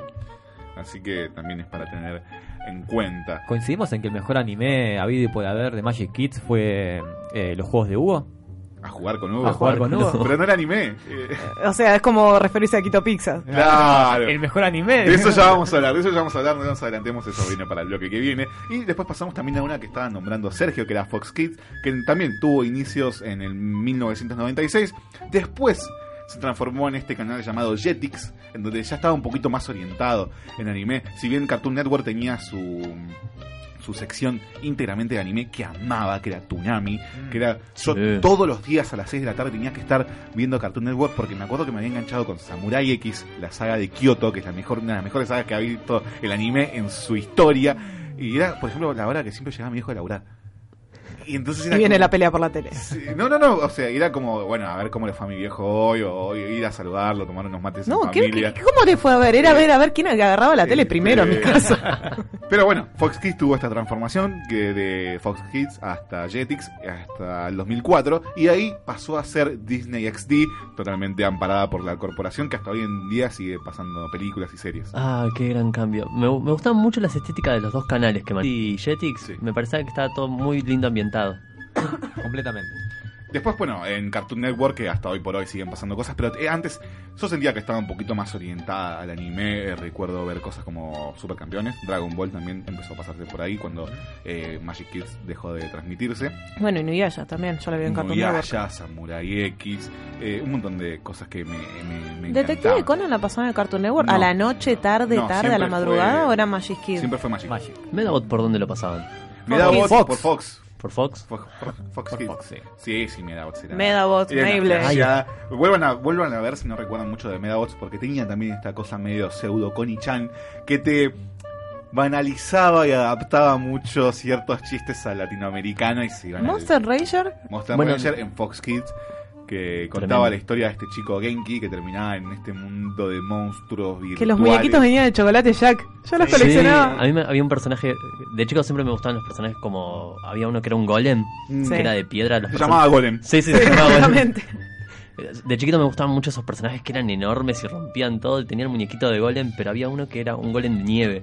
Ah, sí, azul tenía, y blanco. tipo, No me acuerdo. Le tenía un aprecio a ese puto muñequito. ¿Y qué pasó? La vida. Pero yo creo que una de las grandes series que me parece que le pasó el trapo a muchas, e incluso a su contraparte que pasaban en Magic Kids en ese momento, que la rompió toda, más que nada en la cuestión de videojuegos, pero fue un fenómeno como Pokémon en Magic Kids, que quién no vio Pokémon, quién nos entusiasmó. Primero con las primeras dos temporadas de las aventuras de Ash, hasta que se dio cuenta que nunca iba a ganar una liga Pokémon, entonces ya ahí Que nunca iba a crecer. muchos nos bajamos del barco, pero me parece que aquí resalta su contraparte transmitida por Cartoon Network, de quien estamos escuchando esta cortina tan hermosa y que transmite tanto a, a la- a la infancia, que es Digimon. El mejor. El mejor. No hay con qué darle. Digimon tiene una cosa muy loca. Muy loca. Y es que toma. Toca temas medio malos para ser un chico, ¿no? Por ejemplo, el gran villano de Digimon era realmente el desecho de los Digimon que no evolucionaban. Y hay un planteamiento moral muy fuerte al final de la serie. Se vivían muriendo personajes en Digimon. Totalmente. En Pokémon nunca muere nadie, nunca están todos bien. En Digimon se vivían y te dolían. Y en la película de. Pokémon donde casi muere alguien, lo reviven. La muerte de Wizardmon. Spoiler, Ash. Sí, Digimon tenía eso, te generaba una sensación de peligro sobre las cosas que estaban pasando, porque te encariñabas mucho con los personajes, con los Digimons que aparecían por un capítulo. Pero Eh, aparte- generabas un vínculo. Por eso, por eso fuimos capaces de ver GOT tranquilamente. O sea, ya vimos Digimon y aguantamos todo eso. GOT. O sea, ¿qué tiene la, muerte de Leomón, de Wizard, la de Wizardmon, chabón.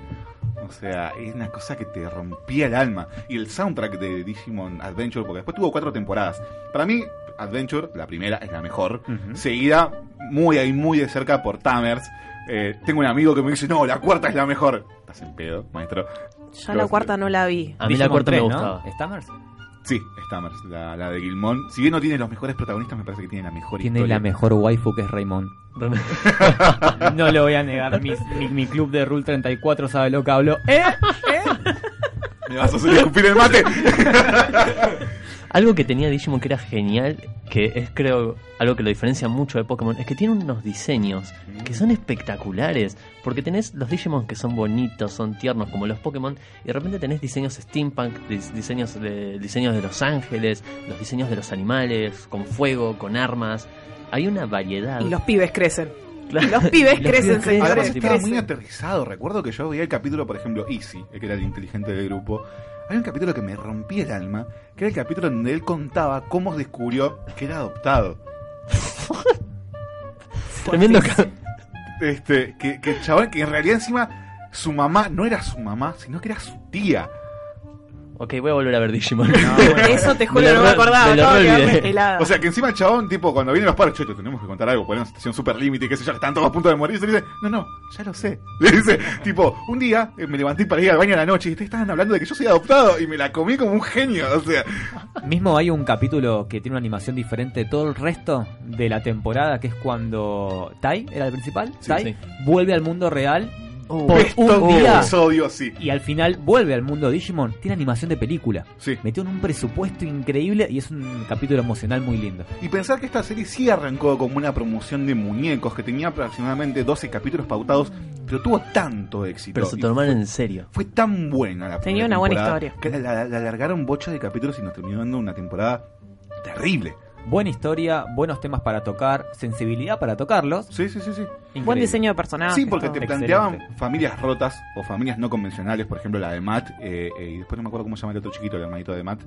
Eh, TK. TK, TK. que eran padres separados y cada uno vivía con uno con la mamá, con el otro con el papá. Eh, después, por ejemplo, la- también la madre de Izzy tenía este conflicto de que nunca pudo ser madre de un hijo suyo, digamos, de sangre, pero tenía a Izzy, que lo criaba como un hijo. Eh, tenía, tocaba cosas muy heavy. Había capítulos que te destrozaban. Claro. Mismo el capítulo que Tai vuelve al mundo real cuando que está un solo día, tiene este tema que se llama Shiori no Zen, que te transmite una tristeza que te arranca el corazón. Además tiene también un, un excelente timing porque recordemos que éramos chicos y de repente tenías una escena de, de Matt tocando la armónica con todo un paisaje con paleta de colores a, a su lado. Si era algo emocional, te se- asimilabas la situación que tenía. Y la comedia era... Te cagabas de la risa con todo lo que pasaba. Había una dirección muy buena ahí. Porque una cosa es tener muchas cosas buenas y otra cosa es saber acomodarlas bien. Excelente. Es más, quiero que el que escucha un paralelismo, si vio Digimon hace poco o va a ver la temporada 1, el jefe final de Digimon versus el debate del aborto. Porque les digo que es básicamente lo mismo. Digimon hablaba del aborto antes de que se hable del aborto. Es medio Airbound. Eh, ya vamos a tener nuestro especial de videojuegos en donde vamos a poder descollar todo esto. Y qué mejor tema para cerrar que... ¿Recuerdan el final de Digimon? A mí, se- yo te juro que veo el video cada vez. Se me y pone la piel de gallina. Sí. Ese final donde vuelven los niños elegidos. Tengo un re problema que amo Digimon, pero el último capítulo no lo vi. No me acuerdo qué ¿Cómo, pasó. cómo? Repetí eso. La última escena, te recuerdo, es los niños elegidos volviendo después de haber resuelto todas En las cuestiones, tren. despidiéndose de sus Digimon, pero hay un Digimon que era Palmón, que no se quiere despedir de su niña elegida, porque recordemos que cada chico estaba acompañado por un Digimon. No se quiere despedir porque no quiere que se vaya, entonces medio como que se enoja y se va. Todos se suben a este tren mágico que los lleva y los trae del Digimundo, Palmón pero era la de Mimi, ¿no? Sí, que era tipo, mirá que si ustedes vuelven al mundo real, el Digimundo se cierra y no hay tu tía, ¿eh? Y como así, tenemos que volver. Entonces dejan a los Digimon en este mundo digital y vuelven. Y cuando están subiendo al tren, aparece Palmón corriendo así de lejos, saludando. Ya me emocioné. Sí, no, sí, no, no. yo, yo estoy con una cara de. Les recomiendo que si, tienen esta nostalgia, vean este video en YouTube, ponen Digimon Final Latino y está ahí. Y nos, ten- nos ponen este temazo de Koji Wada cantando el opening de Digimon Hermoso. Butterfly.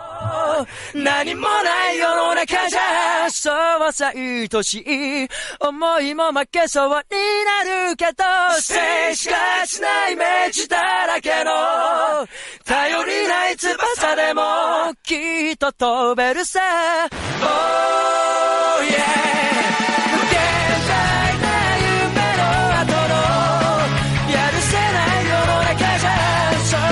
現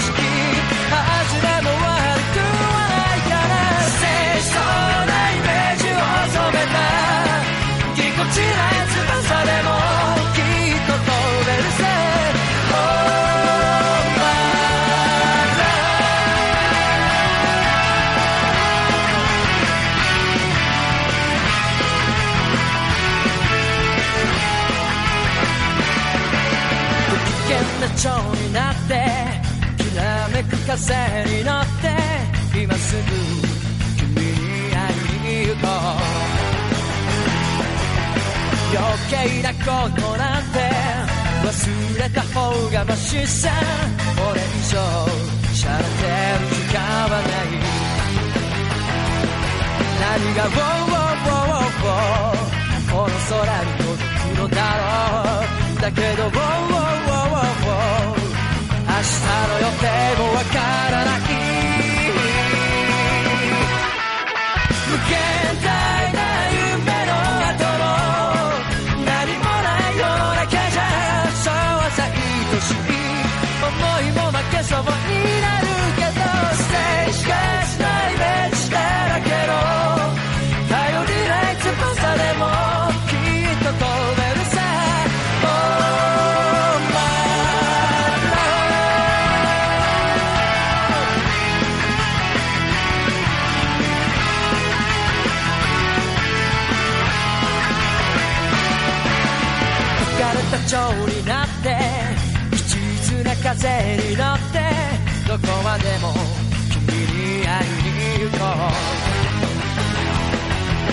曖昧な言葉って意外に便利だって叫んでる悲壮聞きながら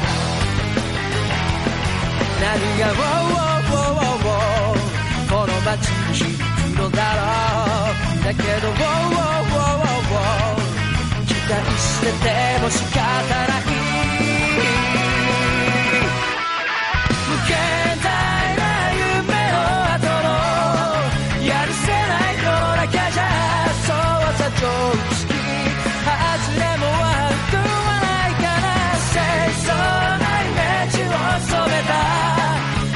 shit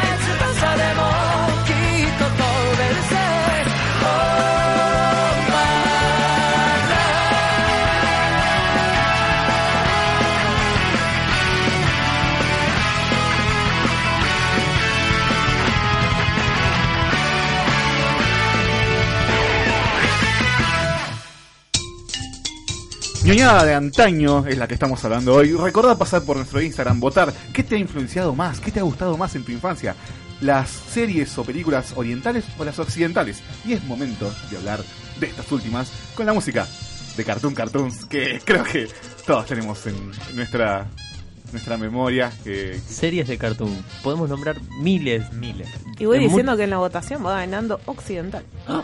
Pasa que Cartoon eh, fue muy pionero en estas cosas de hacer serie, series animadas y series buenas, que tal vez eran tramas episódicas, como poner Johnny Bravo no tenía una- un argumento sólido, pero era, era muy bueno, era un personaje muy bien trabajado. Muy rivalizado con Nickelodeon igual, ¿eh?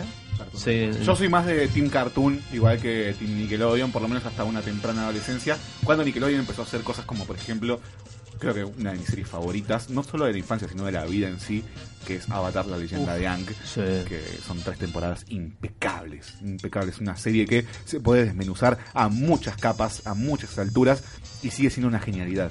Es la serie que le recomendás a tus hijos, a tus hermanitos, a todo chico que pueda, véasela porque es una bomba. Yo creo que, que hasta hace bien cada cierta cantidad de tiempo volver a verla. Sí, a menos que Netflix la saque. ¡Ah, hijos de puta! Retomando esta cuestión de series occidentales, recordamos Cartoon Cartoons, que nos dio cosas como Johnny Bravo, La Vaca y el Pollito, que hoy por hoy no sé si sobrevive una inspección al siglo XXI, año 2019.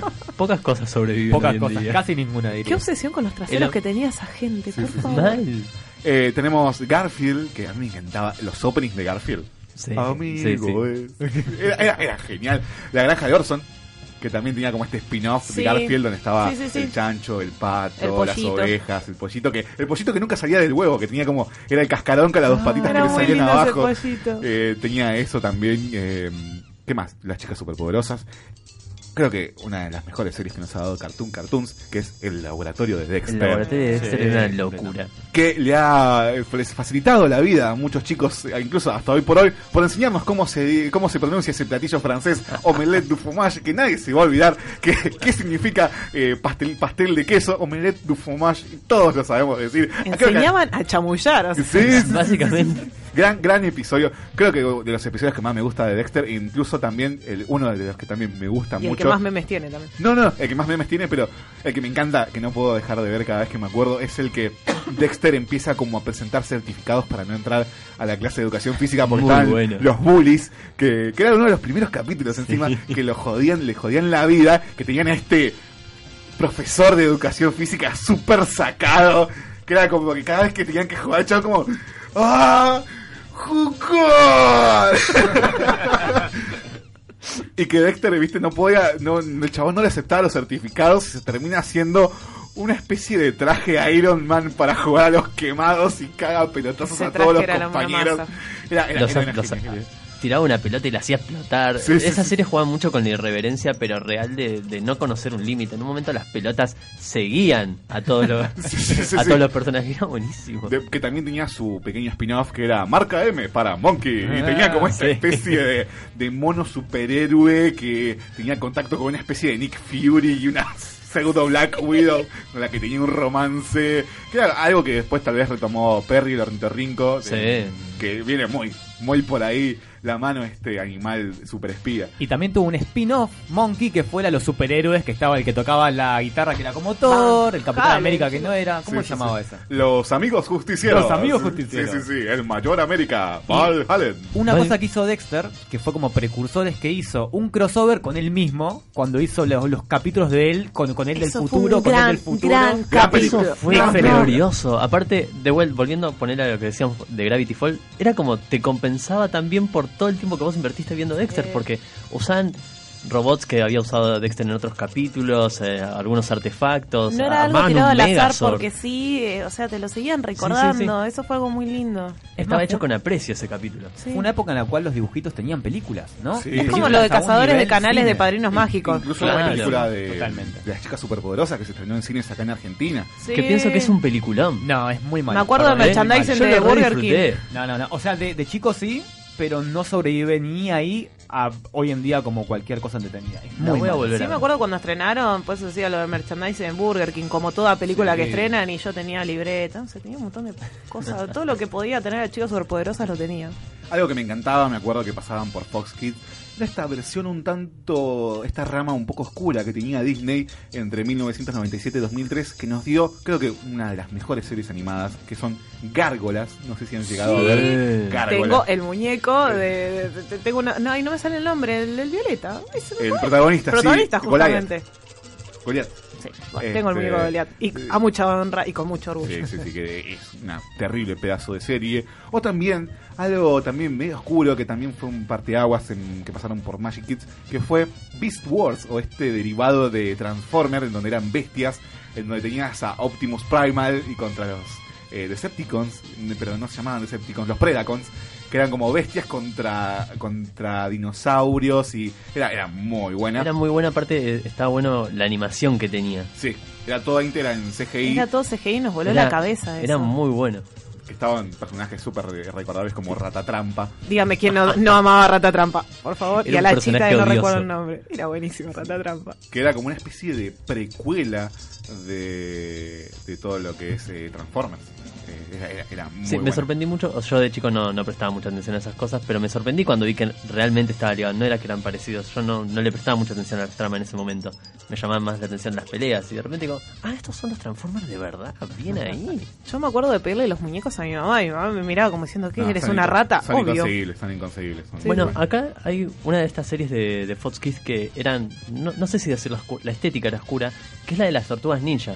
Que acá es como, yo entro en pelea con muchas personas porque muchos les gusta la serie de los 80, pero la del 2005 era muy buena y Es tenía un cosa. opening zarpadísimo. Igual no sé si supera el opening de Teenage Mutant Ninja Es otro Turtles. estilo. Estaba hasta en el videojuego, dale. Sí, sí. O sea, es como, no, imposible superar eso.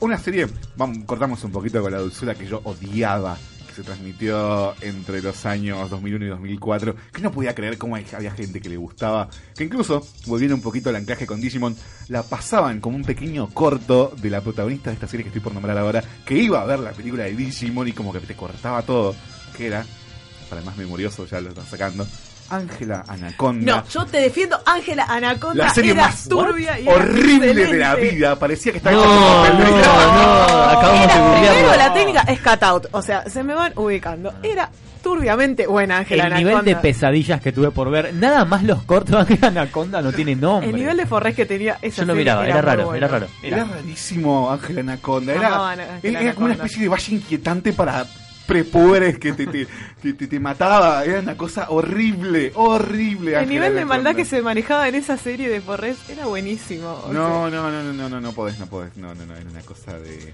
de que no, no, no, imposible. te banco a Ángela Anaconda. Bueno, después hemos tenido series como Tortugas Ninja y ese tipo de cosas en, en Fox Kids. El Locomotion también nos ha pasado ci- ciertas series occidentales que ya estuvimos nombrando. Magic Kids, bueno, tuvimos a jugar con Hugo, Quito Pizzas, que quien no quería llamar a jugar, que sí, sí, sí, controlaban como el ¿Quién no ha gastado los pulsos y el crédito del teléfono Totalmente. llamando y después los papás los cagan a pedo directamente? porque Claro. Gastaste ¿Quién todo gastó crédito. 5 pesos en llamadas? Cinco pesos. Pero papá, es Quito Pizza. Claro. Creo que una de las series con la mejor apertura que he, he llegado a ver, una muy ochentosa derivada de una película que es Beetlejuice, que, que tenía su serie animada, que Amaba arrancaba, esa serie. arrancaba con la chica diciendo Beetlejuice, Beetlejuice. Era, era, era muy, muy buena. Bueno, Beast Wars, como te decía ahora. La casa de los extraterrestres, ¿no se acuerdan? No sé si se acuerdan de una que... Sí, era muy fumado ese dibujito. Que sí. caían en la tierra, se iban a vivir en una casa abandonada y tenían como un sillón que los transformaba, que los disfrazaba. Era- si era- les hago escuchar el opening, se lo acuerdan seguro. Sí, sí, sí.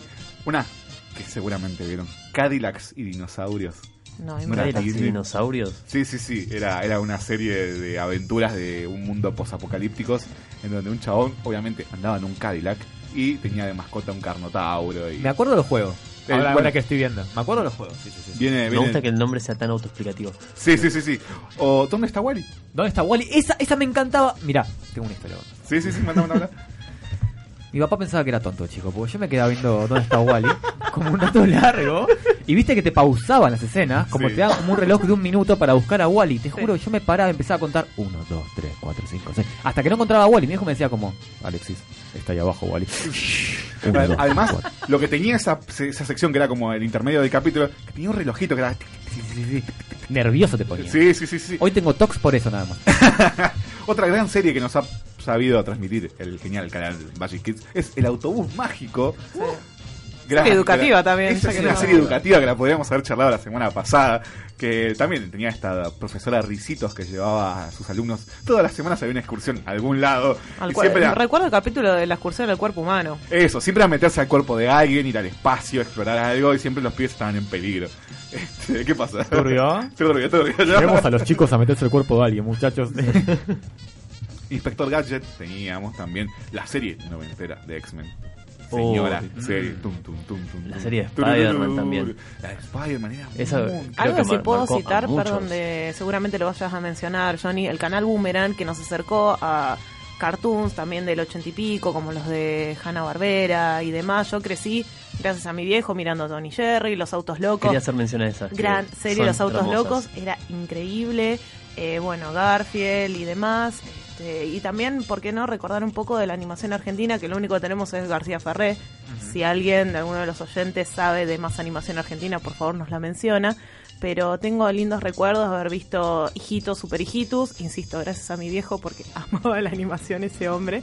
Este, que era algo muy sano, tan sano, pero en todo sentido, la bajada de línea que le hacían, cómo te educaban de alguna manera, eh, no sé, el arguirucho que pretendía ser un malo y era un... Son personajes muy queridos aparte. eh, Muy eh, El memorable. dicho era muy complicado, ¿viste? Había días que te votaba Cambiemos y había días que te votaba Cristina. Era como que iba y venía, era como que estaba en paz con Dios y con el diablo.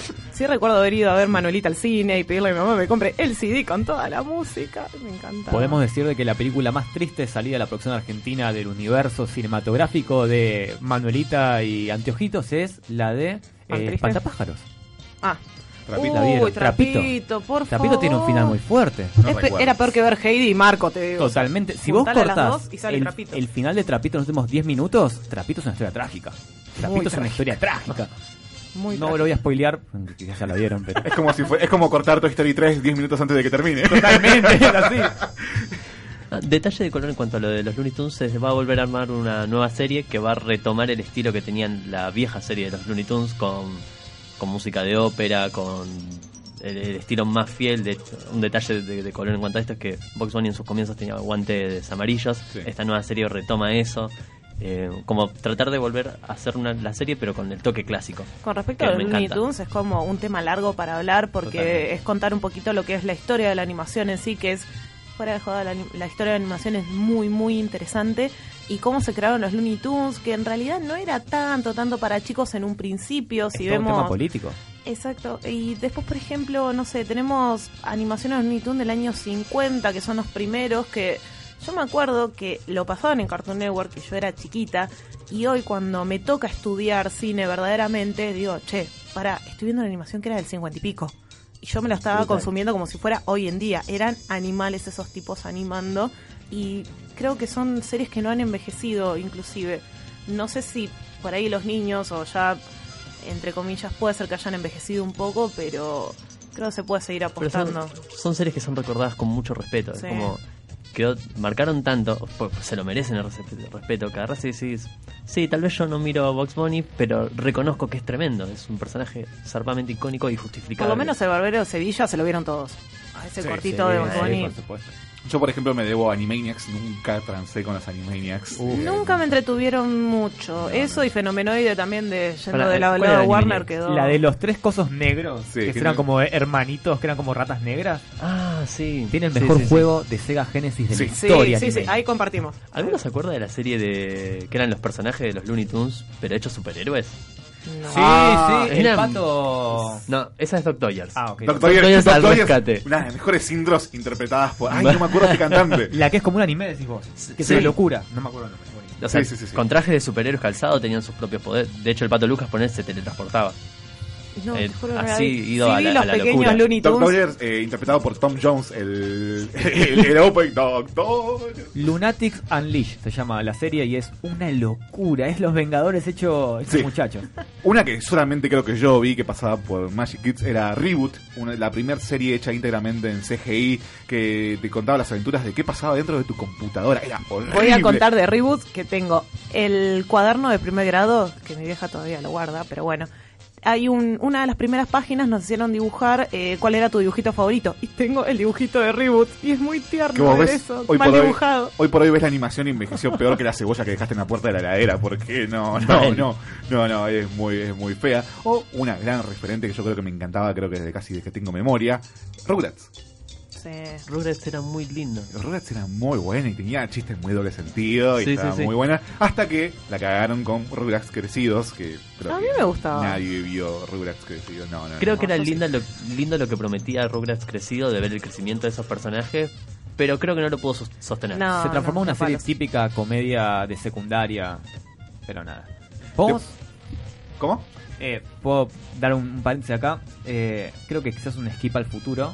Pero dentro de Nickelodeon, Oye Arnold, sí Oye Arnold fue una locura. a mí me pegó más de grande Ok. Más adolescente, digamos, pero sí, sí, sí, sí, gran sí. serie. Y quedó abierta, ¿eh? Fue la única serie que jamás terminó. Hace poco le sacaron la película. 20 Ah, ¿ya salió? Sí, ya salió, ya Uh, salió me y te explica todo el final, todo. Sí, sí, sí, sí, sí. Uh, la tengo que ver. Así que anda, anda a buscarla ya eh, corriendo. Sí, eh, muchas series que nos han marcado toda la infancia. Bueno, Tommy Jerry. Street Sharks, Tiburones de la Calle, me encantaban. Era muy, muy buena serie. O, no sé si se recuerdan esos pequeños interludios como Mr. Go entre, Sí. entre mm, capítulo y capítulo de serie. Que, por ejemplo, Magic, que era un hombre de plastilina, era todo hecho en stop motion. Que va todo- Gran serie. Muy lindo. Sí, sí, sí. O tenías Cocomiel. No sé si alguien recuerda Sí. a Cocomiel. Sí. La primera serie que yo recuerdo que me enganché, que decir todos los días tengo que estar a tal hora viendo la tele porque me muero, era, bueno, Supercampeones o Capitán Subasa, este, pero sí, no, no podía dejar de nombrar eso, que una cosa que me, me- encantaba, no podía, era, fue como, ahí empezó toda la, la, la- la debacle. El mundo de Bobby, no sé si recuerdan las aventuras de este nene medio patón que andaba en bicicleta de acá para allá por todos lados. Tuvimos series como Iron Man, Los Cuatro Fantásticos, El Increíble Hulk, eh, bueno, los Power Rangers, que ya lo estuvimos hablando un rato, eh, Wildcats, eh, así, un montón de cosas. Cuentos de la cripta, era muy buena, me acuerdo. Que te- estaba como a la par ahí con, con escalofríos también. Eh, bueno, también eh, Fox Kids se, se encargó de pasar hasta el hartazgo de Spider-Man, una gran, gran, gran, gran serie. Que me encantaba, la saga sobre todo en la que él se transforma medio en una araña, que lo caza Sí, y viene el cazador a, a matarlo. Te- era una muy buena adaptación dentro de todo y con un detalle curioso. eh, en, hay dos capítulos o uno en el que Spider-Man pega una piña. Claro, porque esa serie se caracterizaba que Spider-Man nunca golpeaba a sus enemigos. Este, siempre los o los o los les tiraba telaraña o agarraba algo y les tiraba con eso. Tenía chistes geniales como. Spider-Man colgando del techo y un chabón, ¿por qué no venís acá y peleas como hombre? Creo que no te puedo convencer de que subas acá y pelees como araña, entonces cosas así. Agarraba muy bien no, lo que de era esa el época personaje. de Fox, tam- eh, de Fox Kids también pasaban X-Men. X-Men, Eh, sí, sí, sí, Era muy 90. buena, era muy, bastante fiel al cómic, por lo menos en Sí, cuanto sí. a animación. y También estaba la serie de Spider-Man sin límites, que era, entraban como en una especie de otro universo en la que están todos los villanos, pero otras versiones. No nos olvidemos de. Batman en Cartoon Network, gran Sí. serie, bastante oscura, pero sin embargo uno era chiquito y la veías como si nada y Una serie con tanto impacto que creó a Harley Quinn. Claro, sí, sí, sí, sí, sí. Creo que fue el parteaguas para muchos conceptos que se tomaron después, como el Doctor Frío, toda su historia. Era buenísima, tenía mucho arte metido de por medio. Sí, sí. Era, era una muy, muy buena serie que, que hasta hoy por hoy se siguen viendo sus influencias, sobre todo el universo animado que tiene DC, que se ve que está muy atado todavía. Sí, de hecho Batman. sigue, sigue conservando el estilo las, las animaciones que siguen sacando hoy en día. Sí, sí, sí, sí, sí. Puka, bueno, que pasaban en Fox, que nunca llegué a ver, o sea, nunca, nunca me terminé. Puka tenía un par de cortos que eran aterradores. Hay uno en el que estaba el muchacho de la espada, no me acuerdo el nombre. Garu. Garu, Garu. que vio un fantasma eh, atrás de una casa y lo va a investigar y todo termina con un screamer. Ay, no me acuerdo. No, de chico casi me mando. Eh, bueno, hablando de eso, ya yendo para ese lado, teníamos. Esta es una historia real. Le pasó al amigo de un amigo de un amigo. Era recontra. O sea, un día podemos hacer una recapitulación de las historias más turbias de esos eh, pequeños fragmentos que te pasaba cartón entre capítulo y capítulo de cada serie, en donde te contaban historias súper turbias. Este, una, por ejemplo, me acuerdo de una señora a la que siempre se ponía fijador en el pelo hasta que un día no se podía despeinar porque le quedaba el pelo durísimo como si fuera acero y le, le empezó a aplastar la cabeza. O, o una muy, muy zarpada que era la de un chabón que siempre se afanaba la nafta de los autos. ¿Qué onda Eh, eso? Viste con lo típico, vas con la manguera, chupas y, y un día se queda en la ruta y claro, ve un, una casa rodante y dice, ah, me voy a afanar este, la nafta de este auto y cuando mete el coso eh, chupa con demasiada fuerza y termina, o sea, escupiendo porque le vino todo de golpe. Sale el dueño de esta casa rodante, chabón se hace el vuelo, eh, me quedé sin nafta. Y dice, bueno, si querés, sacame a mi nafta, ponete la nafta todo. Y le dice, ah, bueno, entonces va, mete en el caño donde se estaba robando. Y dice, ¿para qué haces? Le dice. ¿Tipo sacar nafta? No, no, no, esa es la fosa séptica. El coso de la nafta está por allá. No, no, era. Ay, qué horror, Dios mío. Súper turbio. Eh, tenía cosas así, pero estaban muy, muy buenas. En este, sen- en este sentido creo que es necesario nombrar a Coraje el perro, co- perro Sí. cobarde. Eh, no nos podemos, no puedo terminar este programa sin, es verdad, no podemos me terminar sin mencionar asustado eso. tanto con esa serie. Creo que el episodio que más me asustó, creo que no todo el mundo concuerda, es creo que el piloto, que es el episodio de la gallina extraterrestre que pone los huevos con Sí. pintitas rojas, que el- creo que la, la escena que más me asustaba de pibe era eh, Justo, que era el dueño de Coraje, Amo Justo. comía el, uno de esos huevos extraterrestres y se terminaba transformando en un pollo mutante. Pero la escena de transformación del chabón riendo como maníaco mientras le empiezan a salir plumas de los brazos y qué sé yo, es, eh, creo que hoy por hoy me daría pesadillas. Yo creo que algo, una razón por la cual yo disfrutaba mucho Coraje era porque yo no, no tenía miedo. Disfrutaba mucho todas esas locuras que pasaban eh, y no tenía esto de no querer dejar de verlo o algo porque lo disfrutaba. No, no, no, no me llevaba esa parte del terror a mí. Es que lo, lo volví interesante, porque Claro. Coraje era tan querible, Sí. tan querible, solamente quería defender a Muriel. Y Las Muriel era un amorcito. amor. Las cosas que hago por El capítulo que cuentan cómo lo encuentra en la calle es Muy lindo. Muy lindo. Muy dulce. lindo. Y muy real con todo ese acento que medio rusa y vivía en el medio de la nada también. En ningún lugar creo que se. Aparte todos los personajes o todos los villanos que aparecían, va, villanos, todas las cosas con las que Coraje se enfrentaban, eran personajes muy únicos cada uno, que tenían metas medio banales. Completamente. era Había- Había bueno. uno el que le quería cortar el pelo a Coraje. Ese Era súper turbio, era un pedófilo. Así que de esta Así de forma- turbio era. Sí, sí. De esta forma, con este trauma, vamos cerrando el programa ya que nos quedan poquitos segunditos. ¿Cómo quedó la encuesta, Fernanda? Bueno, a la gente le gusta más el clásico occidental. Bueno, ganó Así, el ganaron los cartoons. Ganó Cartoons, este, ya vamos a ajustar cuentas. Este, este ha sido nuestro pequeño repaso por la infancia. De cara al Día del Niño, ya sabes, qué podés retomar, qué podés descubrir, qué, qué podés ir viendo mañana acompañado o solo con este esta impronta infantil. Pero no te dejes de olvidar siempre disfrutarlo. Acá siempre te recomendamos, no te obligamos a ver nada, pero siempre está bueno que le eches un ojito a algo nuevo. Sergio, ¿cómo la pasaste? Yo la pasé espectacular, creo que fue demasiado divertido esto. Tinti. Perfecto, muy divertido también. Fer. La verdad es muy lindo. Yo he sido Jonathan Carretero. Hasta aquí ha llegado el programa de postcréditos. Los esperamos la semana que viene y no se olviden que nos vemos después de la función.